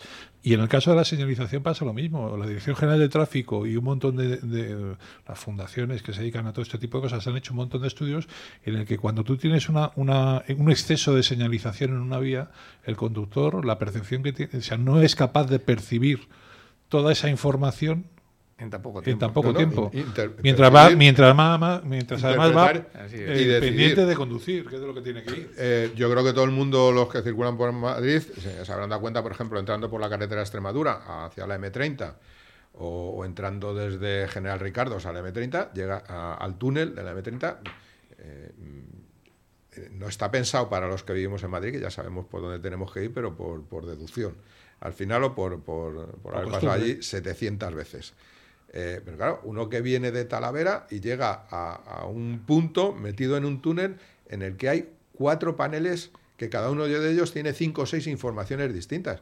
Uno para la N1, otra para otra para Barajas, otra para no sé qué, otra para no sé cuánto. al final... Eh, nos pasa a los de aquí, a los de aquí que lo conocemos y hay veces que nos equivocamos, pues imagínate. Es que no te da tiempo, Salinero, no te da tiempo eh, a leerlo todo y a reinterpretar, porque si no tendrías que pegar un frenazo y pararte en medio de la carretera. ¿Qué es lo que dicen en, en, Barcelona?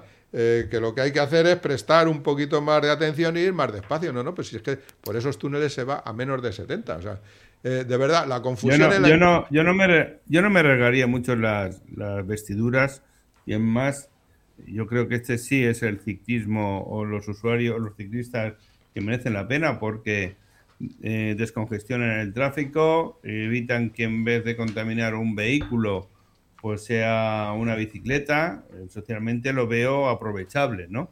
Y no generan la, eh, la conflictividad que generan los, los ciclistas deportivos o lucrativos que están por las carreteras, ¿no?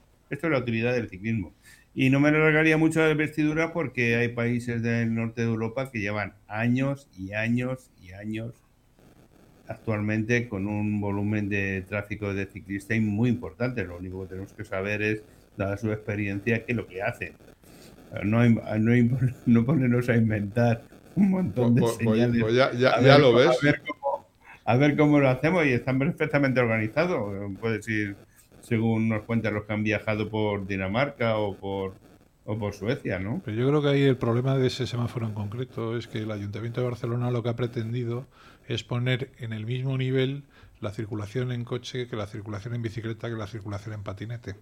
Porque todo eso va... O los que van andando. O los que van andando. Entonces, tú no puedes... Eh, a, gente que va en coche o en moto que tiene unas velocidades muy superiores a los que van en bici o en patinete, no puedes ponerle las, las señalizaciones a la misma distancia a los coches y a las motos tendrás que avisarles mucho antes. A, las bicicletas a lo mejor no, necesitas ni siquiera que sea el mismo tipo de señalización, tiene que ser a lo mejor otro tipo de señalización más adecuada y a unas alturas más adecuadas a cómo ellos circulan. ¿no? O sea, digamos que todo eso tiene que haber un estudio y no simplemente poner, ahora, un semáforo exactamente igual para todos. Es que no. Bueno, cerramos este tramo con un detalle que les he dicho al principio que yo se lo quiero, se lo quiero resaltar, ¿eh? porque Barcelona además es la receptora, eh, es el cuarto puerto mundial receptor de cruceros. El cuarto mundial, los otros tres están en el Caribe. Eh, teniendo, en cuenta el bloqueo que llevan haciendo de Valencia y toda la reforma de su puerto durante años.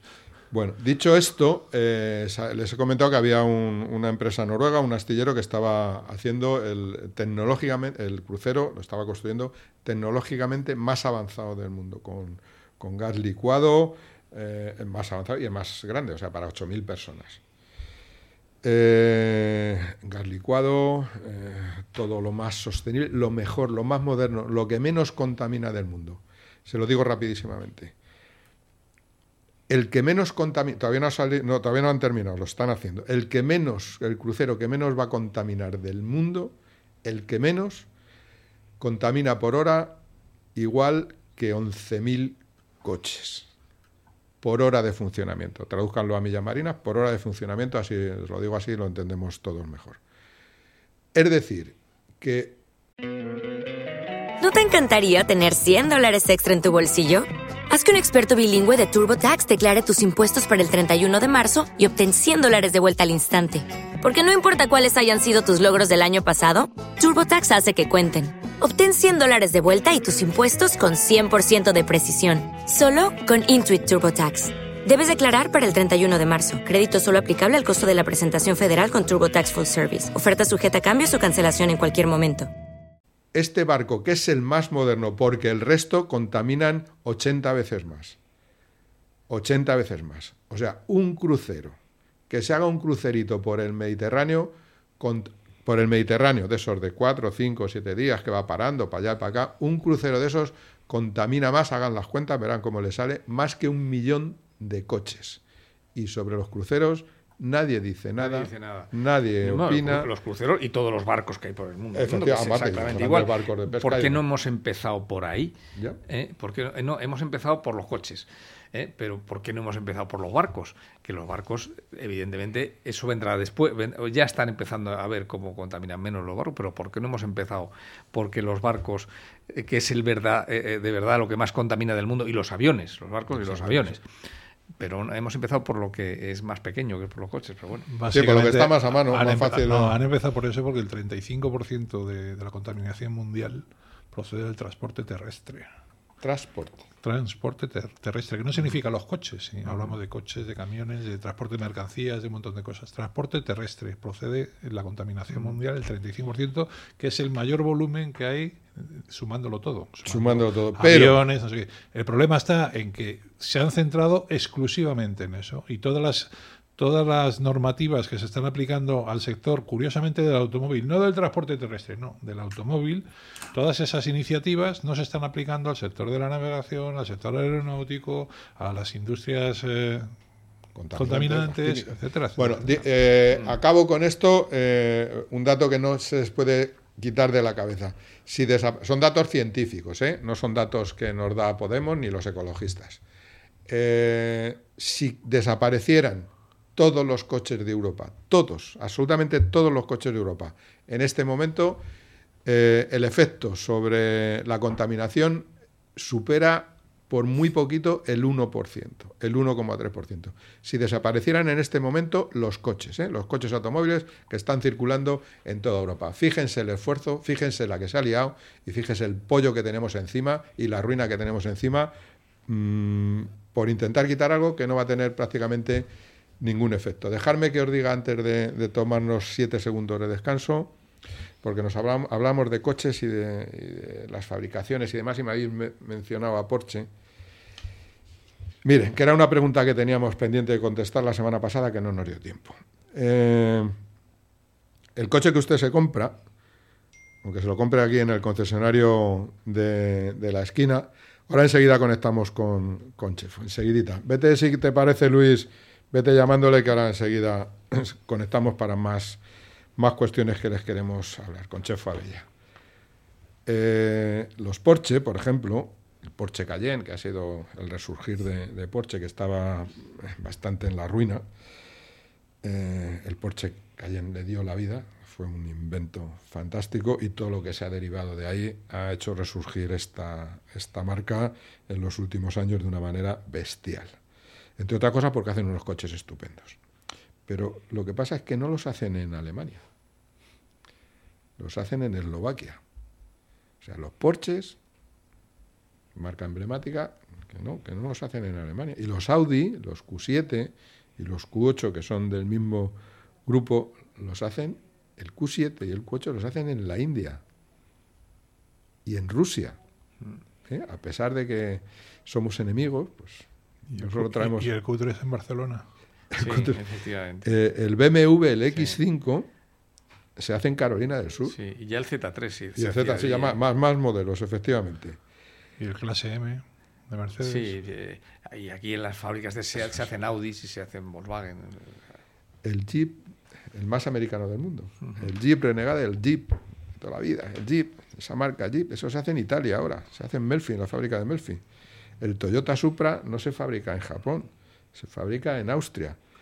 Y Eh, Jaguar y Land Rover en, en la India. Y por cierto, eh, Jaguar, eh, Land Rover, hay un poco de movimiento, ya que mencionamos esas marcas. Land Rover va a, dejar, va a desaparecer como marca, se va a quedar en lo que es el grupo repartido en cuatro marcas. Ahora se las digo porque no quiero equivocarme, porque como son datos que afectan al mercado, no quiero equivocarme.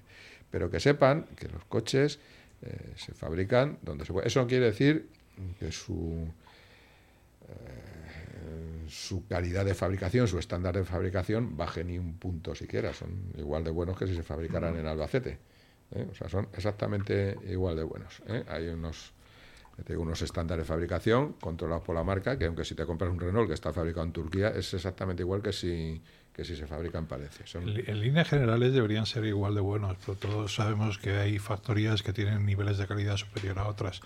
Por ejemplo, las factorías españolas suelen estar muy bien consideradas en cuanto a nivel de calidad frente a, fa- a factorías europeas. De hecho, tenemos la Andaven, por ejemplo, la de Navarra, que es una factoría chiquitita para el grupo Volkswagen, es la número uno en calidad.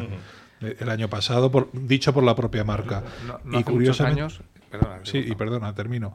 Y curiosamente, cosas que pasaban hace años en, en factorías mexicanas, factorías argentinas, que es que eh, los propios dirigentes que te lo decían, dice, es que aquí nos sorprendemos, tenemos que tener dos plantillas. Porque cuando pagas una semana, el lunes desaparece Bueno, toda esa plantilla decía, porque se lo van a gastar y hasta dentro de siete días no vuelven. No, no te compres un coche fabricado en México, eh, fabricado el lunes, porque es que tienes garantía. El caso más curioso que yo he visto, fuera 10 años o por ahí, que en Sudáfrica todavía fabricaban el Golf de primera generación. Bueno, pues en la misma cadena que fabricaban el Golf de primera generación, fabricaban la última generación del Estamos Golf. hablando de 40 años de diferencia. En la misma cadena, misma ¿eh? cadena. ¿eh? Sorprendente. Iban cadenas dos cadenas paralelas y en uno veías el primer Golf y en, el último- en otro el Golf 6 o el 7, ya no me acuerdo cuál era. En un viaje- en un- en un viaje hice- Y los mismos operarios eh, No, estaban ahí trabajando el- en los dos. en un viaje que Ya creo que el, el- el uno creo que ya lo han dejado de hacer. en pero un, vamos, viaje hasta hace poco. en un ¿eh? viaje que hice a Corea con una fábrica coreana ya desaparecida, eh, estábamos en la cadena de montaje vi- visitando la fábrica y de repente pararon, empezaron y sonar un montón de pararon porque había un problema en una unidad que había un paragolpes que no, que no encajaba, que no había manera. Pararon allí, todo, de repente se, se acercó el coreano jefe allí a, a verlo y la única solución que dieron fue empezar a darle a- al paragolpes mazazos hasta conseguir que aquello encajara. O sea, nivel de calidad. Bien, eh, José Vicente, de- descansamos 10 segundos enseguida, pero les digo, José Vicente de los Mozos, eh, que era presidente, o sea, presidente eh, aquí en España de Renault, Vicepresidente, vicepresidente mundial, mundial, del grupo Renault. No de Renault marca, del grupo. del Renault. grupo. Eh, le han nombrado además, se fue a IFEMA. Eh, Se jubiló, se fue, acabó y ahora como presidente de IFEMA. consejero delegado de Indra. Eh, importante tipo, yo creo que no puede tener más, más cargos, importante personaje, que entró a trabajar en los talleres de Renault con 16 años. Y, y fíjate, Es un momento curioso y esto tiene poco que ver con el sector del automóvil porque Indra es la, entre otras, la responsable del conteo de, De votos, de votos y demás. Y justo acaba de pasar lo que acaba de pasar en, en Ceuta y Melilla, eh, con todo el tema de, de, los votos por correo y demás. Entonces, eh, bueno, este este señor es muy serio ver, en, yo todo- espero que todos los sitios donde José aparece. Espero que su, José que su Vicente es un tío currículum, eficaz, que- pues su currículum no se vea eh, manchado eh, por espero este- que, que ponga un poquito de orden en el tema y Bueno, ya que hablábamos de Renault, el nuevo, el nuevo coche que saldrá el mes que viene, el 18 de junio me parece que se presenta, de Renault, que se llamará eh, un nombre muy raro. Es que Eh, últimamente Renault está poniendo nombre. Rafale. Rafale. Eh, sí, es que Renault, hacía motores para aviación también hace haciendo- mucho tiempo. poniendo y es- nombres raros. Sí, Rafale- Este, era, este era un, era un avión, un avión, Era un de, aviador. de- de Era una- carreras, era de esto de hacer demostraciones y demás. era un aviador que le puso El Arcana, avión. el. Sí, sí, Arcana. Pues Rafale. ahora se va a llamar eh, Rafale. Dejadme que os ponga eh, una canción. Eh, es a la carretera de nuevo, tiene que ver con los coches. Esta canción fue en los años 70, fue número uno. 10 segundos y volvemos con muchas más cosas. Dale Luis, dale fuerte que a mí me gusta esto.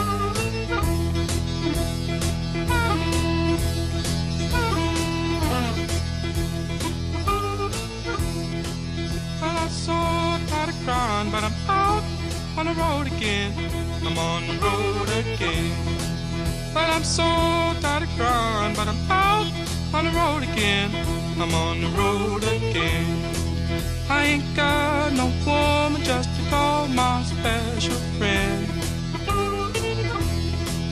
You know, the first time I traveled out in the rain and snow, in the rain and snow. You know the first time I traveled.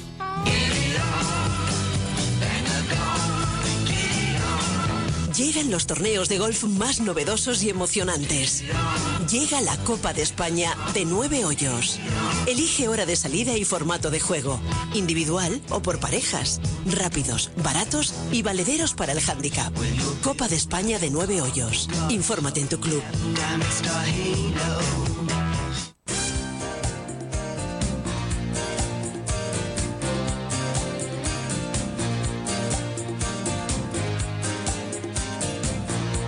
Esto es Gaceta del Motor con Pepe Martínez. Bueno, más cositas. Dejadme que salude a José María Bella. Chefo, buenos días, buenas tardes ya. compañía. Eh, ¿Nos escuchas bien? Te escuchamos bastante bien. Es que como te has ido a vivir al campo también, ya no sabemos si tienes antena. Ya. No, no, no, no, perfecto, porque que además eh, no me llega la contaminación de, de ciertos elementos de las ciudades. Tú no tienes, no tienes de limpiando eh, los pulmones y el alma, ¿no? Exacto, exacto, más el alma que los pulmones, sí. Hombre, estar cerca de- del brazo incorrupto de Santa Teresa, eso, te, eso, eso marca carácter también, ¿no? Bueno, eh, te llamo eh, te llamo Chefo, ves que de verdad que nos conocemos desde de, de- de- de hace tanto tiempo y de tantas aventurillas, aventuras y aventurillas y aventurazas eh, que me resisto a llamarte señora Bella. Eh, dicho esto, nos vas a ayudar un poquito con algunas cosas que tenemos que hablar de deporte de cierto interés y sobre todo de actualidad, que es lo que está pasando. Lo primero, primero dejarme que os ponga, me había comprometido la semana pasada, eh, hablando esto de, de qué pilotos si pasan miedo o no pasan miedo los pilotos, y, di- y dijimos al final, ya concluimos que los copilotos sí pasan miedo de verdad, con algunos ejemplos que pusimos. Eh, os voy a poner un corte de un copiloto. eh, he tenido que buscar uno fuera de fuera de aquí para que nadie se dé por, por El del aludido. mexicano has buscado, seguro. Es uno de esos. Luis, dale, dale a este amigo eh, para que vean si pasa miedo o no.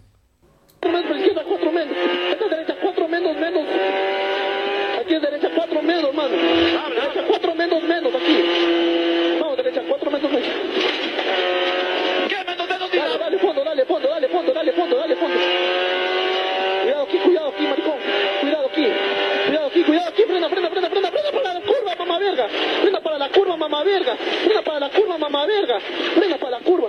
Cuidado, cuidado, cuidado, cuidado. ¡Maricón! Eres un maricón, eso es todo. Como si no te hacías soltar, te matabas, hijo de puta. me voy a matar. Te matabas, hijo de puta, malparido de verga. Vale, vale. Quizás esto que no. Eh, eh, está claro que algunos sí, algunos sí, algunos el carnet de copiloto. Bueno, es que hay que ser muy valiente para ser copiloto. ¿eh? Yo en alguna ocasión he hecho un rally a medias. Venga, lo hacemos a medias este y madre mía, cuando te sientas al lado. Chefo, tú te has sentado. Vete pensando, los salineros, que también te vamos a preguntar a ti. Chefo, ¿tú te has sentado alguna vez a la derecha? Sí, sí, señor. Sí, me senté a la derecha alguna vez. una vez. Y, yo lo que pasa que es que no, o sea, lo de antes o lo de ahora pienso que no tiene nada que ver. Ya. O sea, claramente, no tiene nada que ver. Ahora mismo ya se ha llegado a una evolución de coches, que es decir, eh, o te quedas pegado al asfalto o sales volando. Y, antes las manos del piloto eh, para mí hacían mucho. Para mí, ya, ¿eh? ya, nos ha puesto, ya, nos ha puesto, otro temita encima de la mesa, así sin, sin querer. Eh, pilotos de antes o coches que había que pilotar o coches que solamente hay que ir con el pedal a fondo. Pero déjame, Chefo, que, que Salinero quiere meter baza en esto. ¿Tú te has sentado alguna vez a la derecha, amigo? Muy pocas veces porque soy muy malo y no, no, me, no, no me hallo en ese puesto, ¿no? Pero una vez eh, de las pocas veces que me, he puesto a la derecha fue para probar un coche de mi jefe que quería iniciarse, era de circuitos y estaba corriendo en la Copa Hyundai y tenía una invitación para, para correr la Baja España y bueno, pues le quería, como yo era más experto en ese tipo de carrera, le quise dar unas, unas explicaciones y, y a la tercera volcamos. Bueno, que te vuelque el director general de tráfico tiene, su, tiene su cosa, ¿eh? Es que eh, cambiar de, circuito, de la Guardia Civil, cambiar de circuito, cambiar de circuito a un a un terreno, pues los centros de gravedad varían mucho y las sensaciones son muy diferentes. Pero yo reconozco que yo soy malo de copiloto, no, no, no, pero, pero en coche de calle incluso pero los copilotos sí que es verdad que yo creo que le tienen que echar más valor, sobre todo cuando se montan de estos copilotos que pues van de coche en coche y que de ahí donde los llamen. Pues yo, creo que, yo creo que primeramente la, la primera vez que vas, la primera vez que vas eh, con, el, eh, con un determinado piloto, yo es que tenía la costumbre de volcar a todos los primeros pilotos que, copilotos que llevaba. O sea, la, el primera vez que se montó Lucas Cruz conmigo, lo volcamos de cabeza en el rally de Egipto, ¿no? tenemos fotos de ello, que no era una culpa. Y cuando se montó mi compañera Monse, la primera mujer que ha terminado el Dakar en, en, España, pues en el rally de Tárrega, pues también volcamos, no sé. quiero decir que es está justificado eso de que puedan tener algo de miedo los copilotos. Mira, yo no te digo, siempre repito, tenemos muchas anécdotas. te puedes subir conmigo de copiloto, Pepe. Ya, espérate, que es que tengo un examen, me tengo que ir a estudiar. Tengo, tengo un examen. Eh, porque es que Chefo se va a acordar. Chefo, no te rías, por favor, de lo que te voy a contar. Eh, tú ya sabes que unas por compromiso y otras porque apetecían. Eh, me he subido con personas que tú conoces muy bien. Me subí de copiloto por compromiso, porque él me hacía de copiloto en otras ocasiones con Aníbal Caro. Eh, ¿Te acuerdas que corría Prudencio, con el nombre de Prudencio? Eh, me subí, chefo, me subí, que lo sabes muy bien, de copiloto con Miguel Arias. Eso, eso fue un trago, un trago duro. Miguel Arias, campeón de España de, circuitos de velocidad, pero eh, nos estrenamos en, un rally y en, un momento, en un momento se nos apareció la Virgen eh, ahí de los Peñascales y nos dijo, dejadlo aquí chicos porque sois carne de cañón. Y, y otra, otra chefo, que te acordarás también, que Fernando se compró un, un Forescore de los gordos, de los gordos, gordos, gordos, para hacer rally de tierra. Sí. Y, y, como no había nadie, nadie decidido a hacerle de copiloto en su primer rally de tierra con aquel pepino que no vea, eh, eh, ganaba, las, ganaba los tramos solo el coche. ¿eh? Mm, era tremendo lo que corría aquello. Era impresionante, ese coche. Y, y además, Guillermo Barreras le dio las primeras instrucciones, con lo cual, mm, pues ya, ya te puedes imaginar el ritmo, ¿no?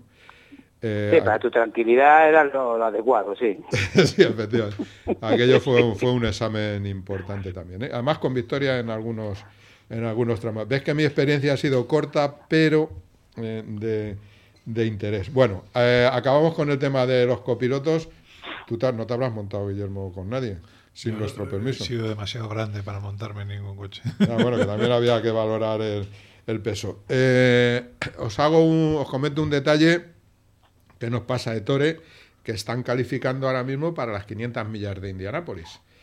Y saben que hay muchos filtros, se quedan los 12 primeros que lo rematarán esta tarde y en tres o 12 primeros, que son los que sí se juegan ya la pole definitiva, eh, tenemos un español, eh, Alex Palou, que en este momento está tercero, esta tarde se, se decidirá todo, que tiene posibilidades eh, por su categoría como piloto y ya por su experiencia en la Fórmula Indy como para ganar esta carrera. Ojalá, ojalá, porque todos le deseamos lo mejor. Bueno, y llega el Gran Premio, tú lo has dicho bien, de, Emilia Romana. Emilia Romana. Emilia Romana, Dios mío de mi vida. Con lo fácil que era Imola. no, Gran Premio de Italia, que era lo que. Claro, efectivamente. Cuando se corría allí muchas veces. Bueno, se ha suspendido, ya sabéis que hay unos grandísimos problemas. Ahora vamos a recoger también unas declaraciones de Carlos Sainz, que tiene Luis preparadas por ahí. Eh, ha habido inundaciones realmente serias, hay gente fallecida, el circuito se ha inundado completamente.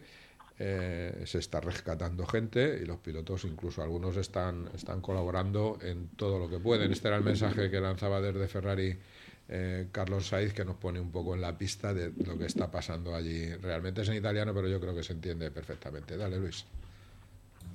Ciao a tutti, come state? Eh, continua a piovere qua in Emilia Romagna, volevo solo dire un paio di cose. Eh, ovviamente una giornata dura perché si cancella il Gran Premio di, d'Italia qua a Imola, ehm, in Emilia Romagna sono state due giornate piene di pioggia, ehm, e la cancellazione del Gran Premio è un colpo duro, ma alla fine la cosa più importante è che si possono aiutare a tutta la gente che si è stata evacuata, tutta la gente che sta soffrendo questo clima estremo. Ehm, sì, avevo tanta voglia di correre lì davanti a tutti i tifosi questo weekend ma alla fine la sicurezza è la, sempre la priorità e gare di Formula 1 ci sono tante.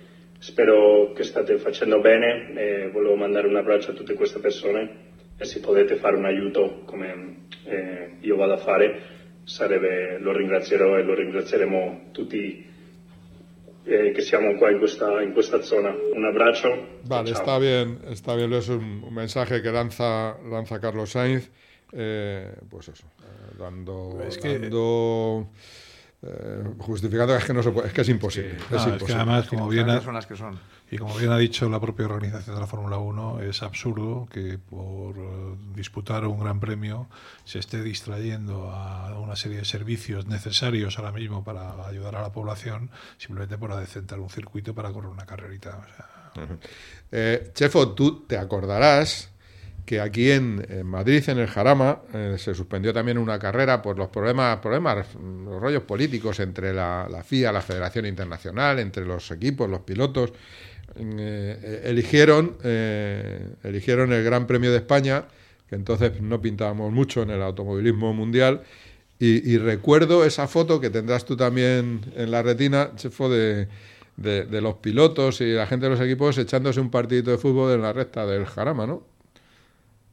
Eh, yo todavía no había entrado, todavía no había entrado a trabajar en el, en el Jarama. Sí que evidentemente lo oí por, por, Carmelo, por la gente que estaba en esa época. Eh, pero ahí hubo alguien con un par de memoles, ¿eh? Porque hubo alguien, mi jefe de posterior, que sacaron al señor Balestre esposado del circuito. Eh, danos, danos, alguna pista más, que estas historias la gente no las, no las, conoce muy bien. Bueno, pues yo te digo que de oídas, porque yo no estaba, pero Carmelo Esteleta y Fernando Falcó, sí, señor. Eh, en el lío, pues, pues sacaron a Balestre esposado por la Guardia Civil del circuito.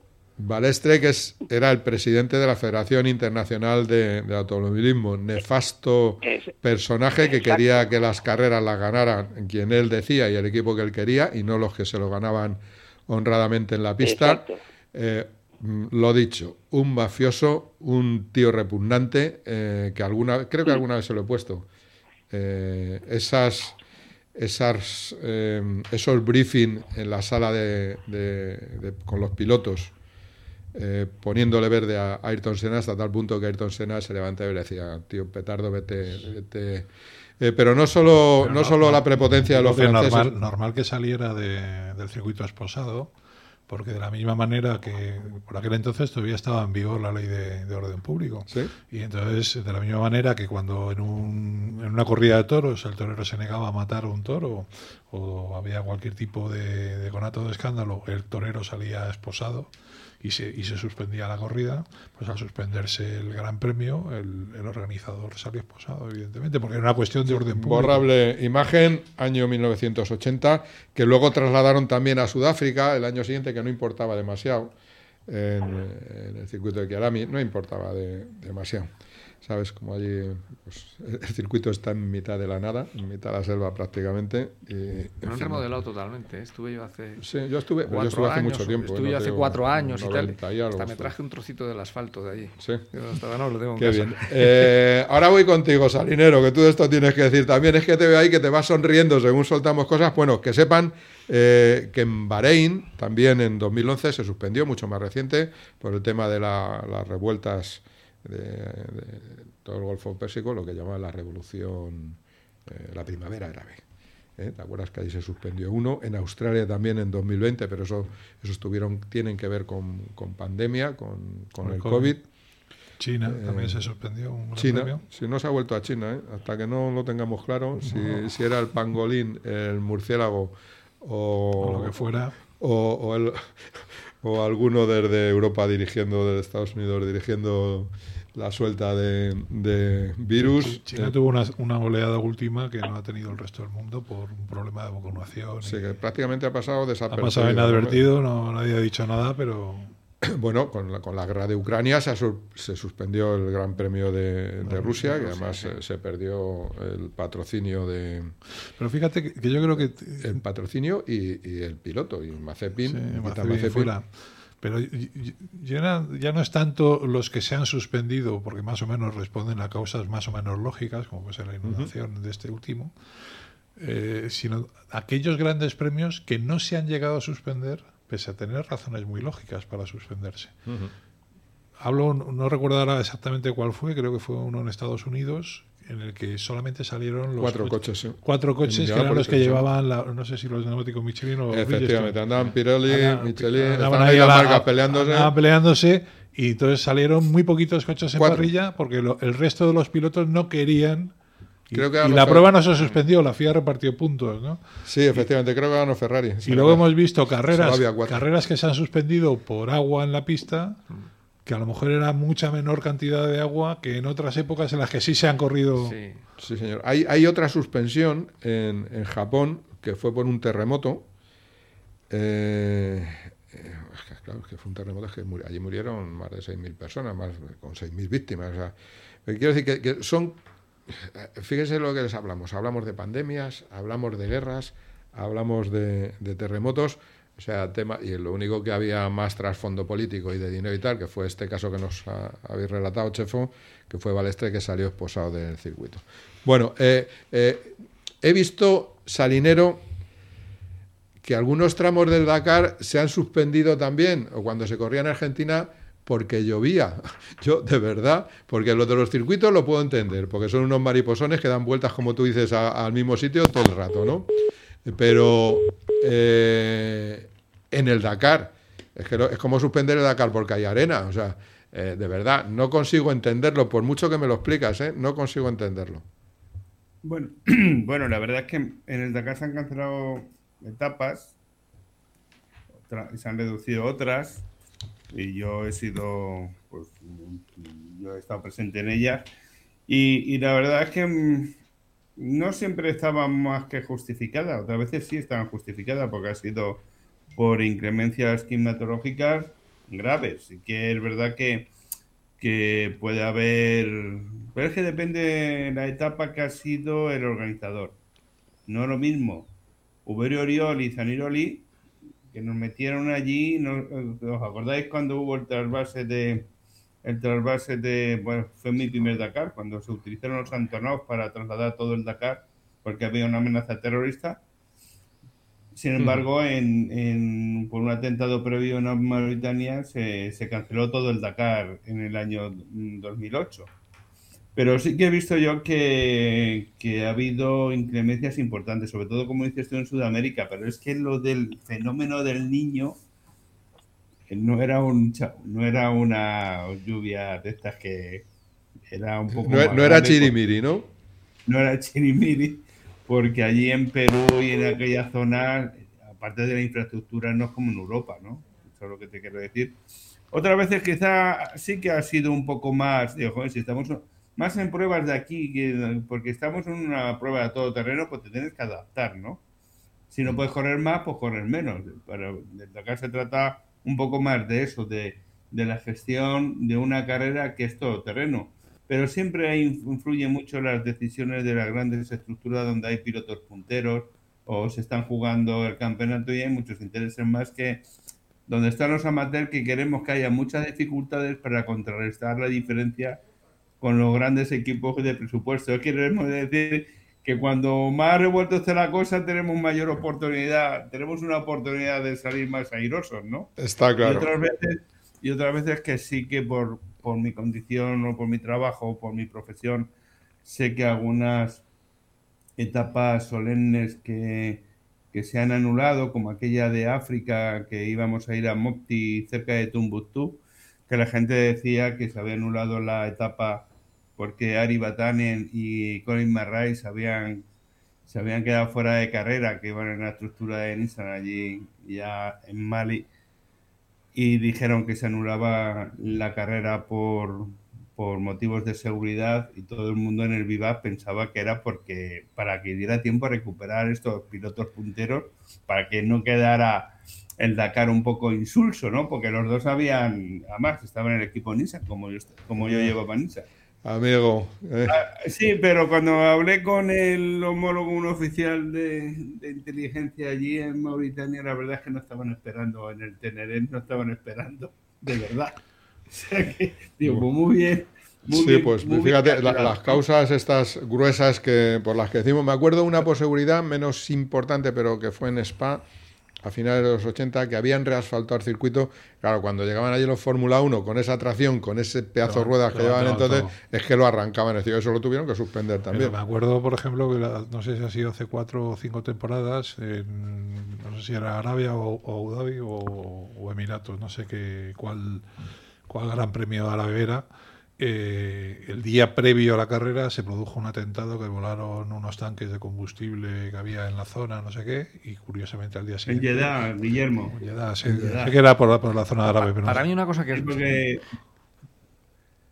porque terminamos allí el Dakar y aquello era una sigue siendo una amenaza con Sí, sí, pero esto fue esto fue un gran premio que el, el, viernes o el sábado el viernes al sábado reventaron unos depósitos de combustible que estaban muy cerca del circuito y al día siguiente allí se corrió como si no hubiera pasado absolutamente Para mí una cosa que sí que no tiene ninguna lógica es en la Fórmula 1 hoy día que si llueve mucho no se corre. No se corre, eso sí es una yo, cosa tremenda. sinceramente, creo han hecho unos coches que no, es que estos coches no pueden correr no pueden correr si llueve mucho. Pues hacer otro tipo de coches, no lo sé.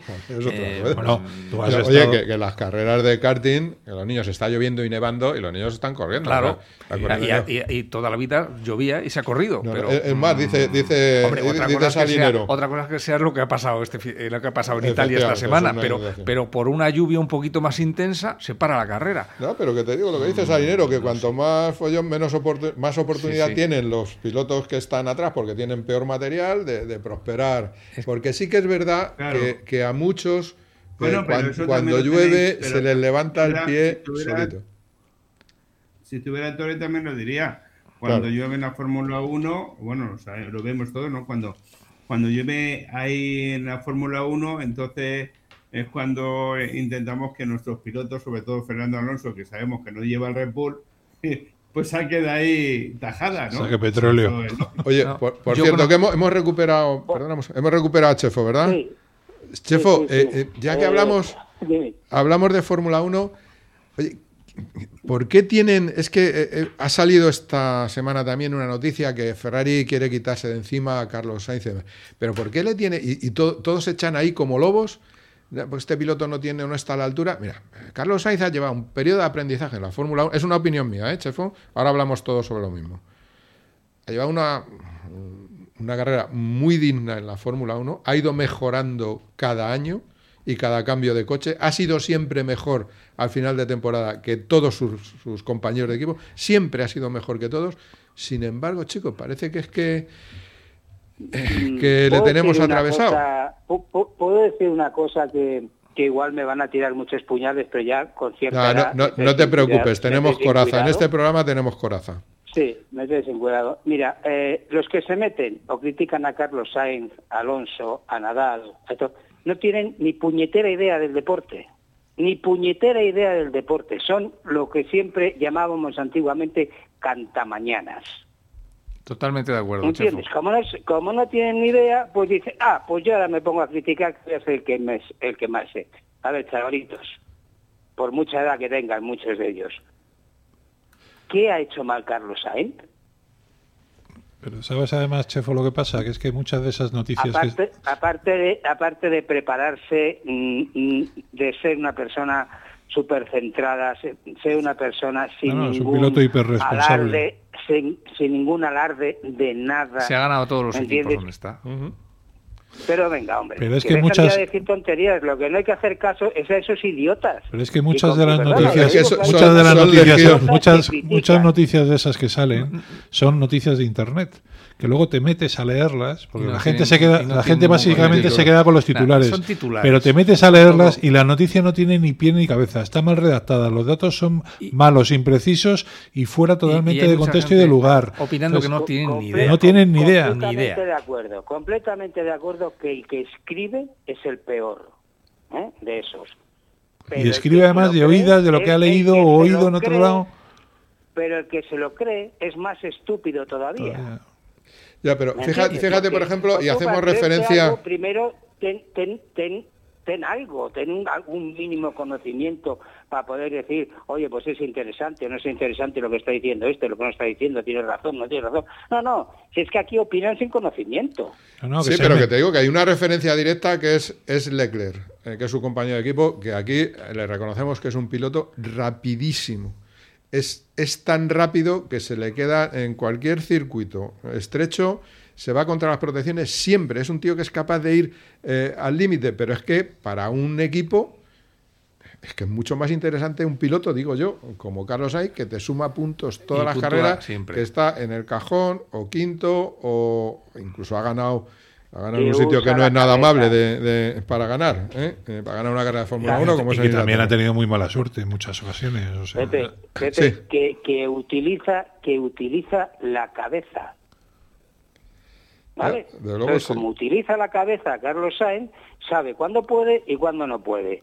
Y sabe cuándo tiene que levantar y cuándo tiene que levantar. ¿O es que acaso no la utiliza Fernando Alonso? ¿O es que acaso no la utilizan los 10 primeros pilotos de la Fórmula 1?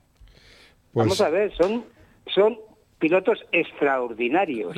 La prueba está que a Carlos le quieren en todos los equipos y aunque salga de Ferrari pasado mañana, lo fichará un equipo de primera. Y estoy seguro. Porque tiene, porque Sí, pero- recordemos, que Carlos ha sido compañero de Verstappen, un, pi- un piloto al que todo el mundo pone de manifiesto como que es el mejor del mundo, Sí, no sí, sé sí, qué. Y Carlos está completamente empatado en resultados y en puntuaciones con Verstappen cuando Verstappen pasó a ser Y piloto con- de Toro Rosso. Norris y con y Y ahora, con y ahora Norris, con y- con Norris iba por y- y delante y, con, y con. Leclerc le está mojando la oreja continuamente No en son, Ferrari. no son tíos Entonces, despistados, ¿eh? Mira, es un piloto magnífico, es un piloto magnífico. Ah, yo no le conozco personalmente, le, he visto una vez, que coincidimos en una boda, Eh, pero es que me parece una persona tan normal, ¿entiendes? Tan normal y tan que sabe estar en su sitio. Y dices, es que este tío, y después lo ves en carreras, tú los que sabemos de carreras, o los que no sabemos, pero hemos visto muchas carreras, ¿entiendes?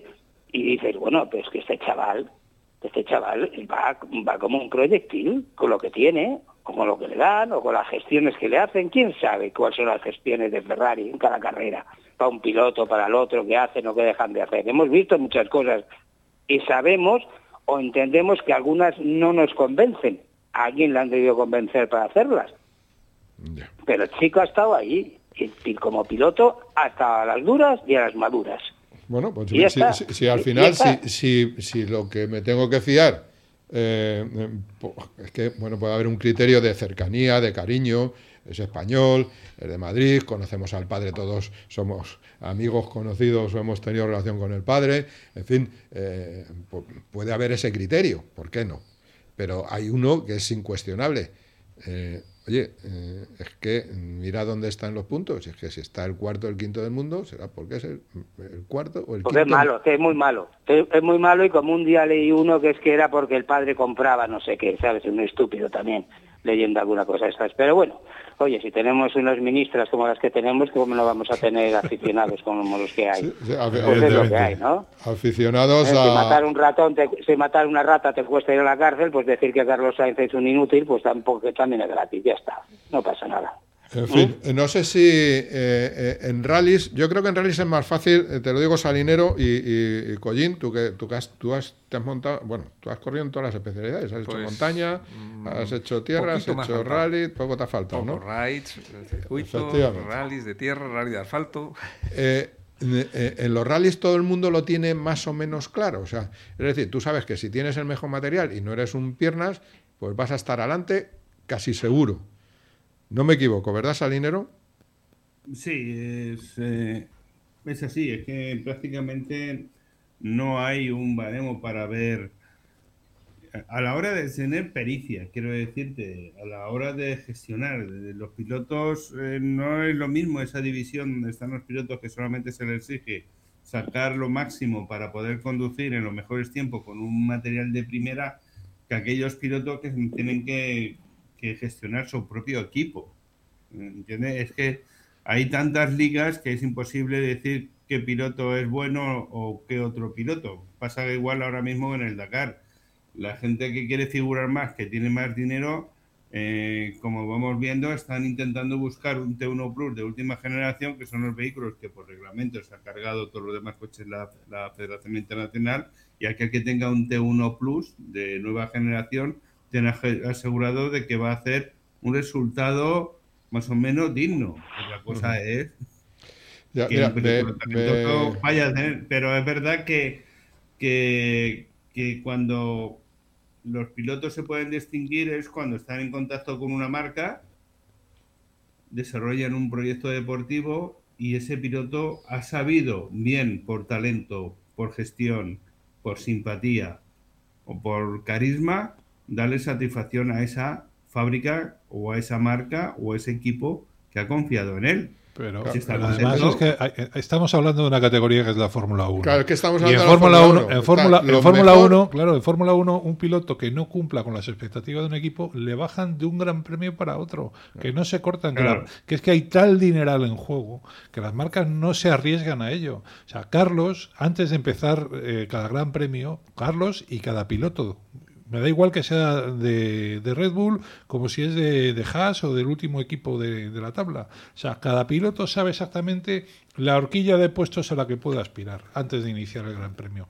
Porque lo tienen muy claro, saben exactamente qué tipo de, aspiraciones pueden llegar a tener al margen de que luego se produzcan imprevistos y demás, pero tienen muy clara la horquilla de posiciones en la que pueden estar.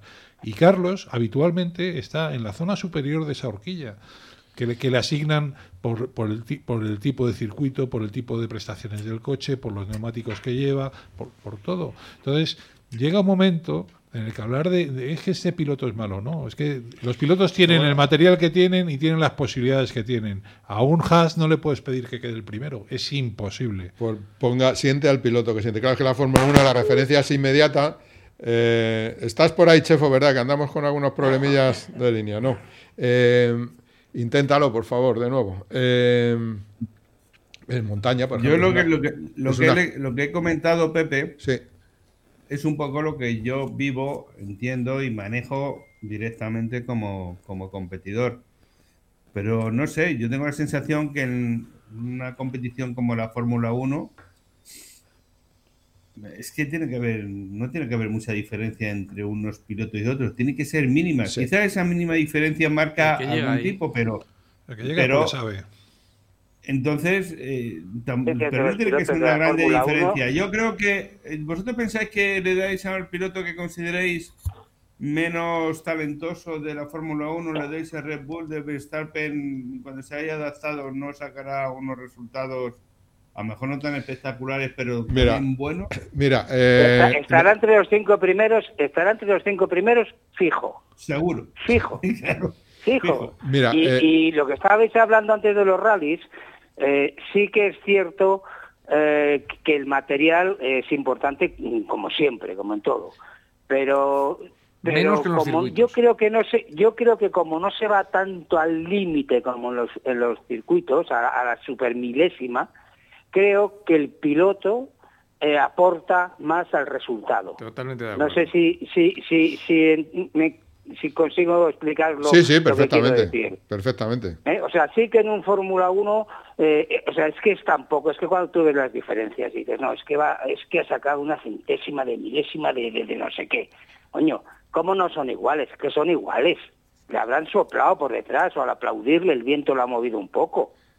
¿Entiendes? Pero sí, sí, en un rally, en un rally son mucho más imprevistos, son muchas más las circunstancias que se encuentra un piloto. Tiene que reaccionar en milésimas de segundo, pero ante circunstancias que no existen. Es como, yo sé, imagínate que estás en un circuito de Fórmula 1 y de repente una curva, una curva se ha roto una tubería y se moja cuando pasaba. Mira, el Fórmula 1 dijo que se, va, que se va fuera de la pista. Ah. En rallies, el piloto, el 90%, mantiene el coche en, en la carretera. Hablamos hablamos No, de que pero- en las carreras de Fórmula pero 1 de hay- esta hay una temporada. hay una Espérate que está hay Salinero. una- Salinero, hay una adelante. Hay una diferencia en rally, no- eh, en- circuitos no lo sé porque yo digo que no quiero, no me gusta hablar de lo que no entiendo, pero no lo sé si en circuitos, pero en, en rallies, en los rallies nuestros, sobre todo en Rally Raid, hay muchísima diferencia. Hay muchísima diferencia. No me podéis comparar un coche. Aunque vosotros veáis que está entre los 10 primeros, cuando es un, amortiguador de un coche o a otro, pues puede valer un solo amortiguador y llevamos normalmente 8, puede haber una diferencia de 4 o 5 mil euros por, por un amortiguador. Eh, eso no lo, por muy buen piloto que sea, no vas a tener las mismas prestaciones en el material y la diversidad de material que hay a la hora de preparar un coche de rally. Estoy seguro que, que en la Fórmula 1 o en circuitos, sobre todo en los que son monomarcas, son mínimas las, las, la mate- los materiales con los que tienen sí, que mi- mira una cosa, Salinero, escúchame una cosa, que esto te digo, con esto te, te resumo un poco y es exclusivamente mi opinión. Eh, para los que se creen que saben algo de Fórmula 1, ¿no? para los que creen que saben, incluso para los que están allí y lo ven y lo tienen delante de sus ojos y no saben ni lo que están mirando. En la Fórmula 1, que yo le he seguido por muchísimos sitios, por tres o cuatro continentes. He visto muchas carreras, muchas, muchas, muchas carreras y muchos pilotos de de la época de la generación de los que ya no eran pilotos, ya eran mitos. En la Fórmula 1, de una carrera para otra, ni te enteras de las diferencias. Hay tantas diferencias y a- es que ni te enteras, las estás mirando y no las ves, como para poder opinar sobre lo que se está cociendo dentro de un equipo o, como decía Chefo, de la diferencia que hay entre mm, los dos coches del mismo equipo. Vete tú a saber lo que hay ahí. Es que no te das ni cuenta, pero te digo, de un- no de una temporada para otra, De una carrera de una carrera para otra. Pero es que estamos, luego- estamos hablando de que esta temporada analicemos simplemente lo que pasa en la- para conseguir las poles. Es que hay poles que se están definiendo por milésimas. Milésimas. Y que, pa- y que hay cinco o seis pilotos que están en la misma centésima para conseguir una pole. Entonces, esta- estamos diciendo Fíjate, Bull, a 70, excepto- a 70 excepto Red Bull, vueltas la- las cosas cambian mucho. Fíjate, los- como un vamos segundo justos de segundos, no, no lo que tú... dices, Bueno, eh, es que, es que en, mi, en mi competición palmas un día 45 minutos. Claro, o, o un día entero. Por eso si eres el hijo, si eres el hijo de, no me lío, perdona, Pepe- adelante, Salinero, y, y ya cortamos con este tema, que quiero un par de cosas Lo que yo más. quería decir a, a Guillermo en lo que uno, cuando uno entiende su disciplina, es que si viene un piloto bueno, porque si no viene un piloto que no que es nuevo, que solo quiere el prestigio por salir en los medios, etcétera, etcétera, ese no va a ningún lado con lo que tenga. Eso no va a ningún lado, tenga lo que tenga, ¿no? Pero cuando es un piloto experimentado, bueno, con cabeza, con una buena gestión, y tiene un determinado material, pues vamos a decir, con esto no llegas. hablando del, por ejemplo, del Dakar, que es lo que yo más he participado, ¿no? Con esto no llegas. Con esto llegas. Con esto llegas a mitad. Oye, pues con esto puedes estar entre los 20 primeros si mantienes la cabeza fría. Y ya cuando está, dice, con esto tienes opciones. Pero también te digo que al piloto bueno se le reconoce. Y se le reconoce rápido porque es capaz de, con el material que tenga, hacer las cosas bien y, hacer, y hacer cosas que están que realmente llaman la atención. tenemos, el, tenemos el, caso de, tenemos el, el caso de Alonso cuando estaba en Honda, con Honda McLaren Acordémonos de cómo había carreras era imposible que hiciera nada, pero que hacía algunas maniobras o algunas cosas que llamaban muchísimo la atención. Venga, dejadme que quiero, quiero meter otro tema que no. Me deja la última, me deja la última. Por favor, la última, ¿eh? Bibi, pues, pues eh, es, me llama mucho la atención, pues una de nuestras pilotos que tiene más proyección en el Rally Dakar, que le gustaría, que dijo una declaración es que también, es un poco eh, el lo imposible o lo insurante de cada piloto del Dakar, que, dijo que me gustaría saber qué nivel tengo en un Dakar que no tuviera ningún problema. Pero claro, que lo tengan los demás, ¿no?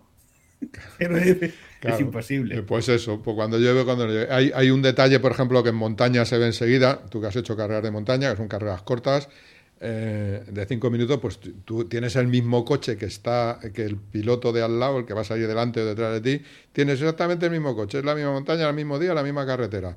Y llueve, llueve para los dos, si no llueve, no Pero claro, si tú ves que el de adelante lleva unos neumáticos súper blandos de ultimísima generación y tú llevas unos resecos porque estás corriendo toda la... Pues ya sabes que te mete tres segundos por kilómetro. claro, te mete... Eh, eh, será mal piloto, no sé. ¿Es bueno, mejor que tú? para él. Eh, que, esas cosas están, están muy claras en el material y en estas carreras cortas, vamos a, es que es imposible ganar a un tío que tiene unos neumáticos. Si lo ven ustedes en la Fórmula 1, eh, uno pone neumáticos blandos y baja un segundo y pico. Eh, con el mismo motor, en fin, pues, pues, pues, esos pequeños detalles. Pero dejadme que tengo una cosa que quiero que, hablemos todos y a Chefo que también le, le apetecen estas historias, porque es que un piloto del Mundial de Rallys, de rallies, Neville, que es un piloto eh, de Hyundai. Este ha dicho algo importantísimo. Ha dicho, oye, que, que nos estamos quedando en los rallies sin espectadores, que somos los mejores pilotos del mundo de rallies, tenemos los mejores equipos, estamos compitiendo en el Mundial de Rallies y que lo que falta ahora es gente. No solo falta gente, es que faltan medios, es que no salimos en ningún lado es que no hay nada. Es que no hay promoción ninguna de, los rallies. Ah, igual que la Fórmula 1, hay canales específicos en televisión que tú puedes ver Fórmula 1 hasta hincharte. Eh, los rallies, por desgracia, no sé por qué, eh, es muy complicado seguir los rallies. Eh, y, ya hoy día, desde que ha desaparecido la prensa escrita prácticamente, tampoco se puede seguir. Los chavales de hoy día, ¿dónde, dónde se enteran dónde, hay un rally, dónde se corre un rally? Las federaciones que, de su página no las tienen al día tampoco. es que es muy complicado. O sea, aficionarse hoy día a los rallies es complicado. Y ir a ver los rallies es muy complicado. O sea, es que es, un deporte... Tú, te acuerdas... o, cambian el tema, pero está complicado. ¿eh? Chefo, ¿tú te acuerdas de haber visto a las 3 de la mañana, a las 4 de la mañana, todas las laderas de, los tramos que conocíamos de aquí de Madrid, de Morcuera o Canencia, todos los tramos, con miles y miles y miles en pleno invierno de personas. Ahora es que no te dejan ni llegar, no te dejan ni entrar a los tramos, es que se está echando a la gente y se quejan los pilotos, ¿eh? Yo creo, yo creo que hay que hay varios motivos. Uno, para mí, eh, los rallies, eh, para mí, ¿eh? han dejado de ser un espectáculo.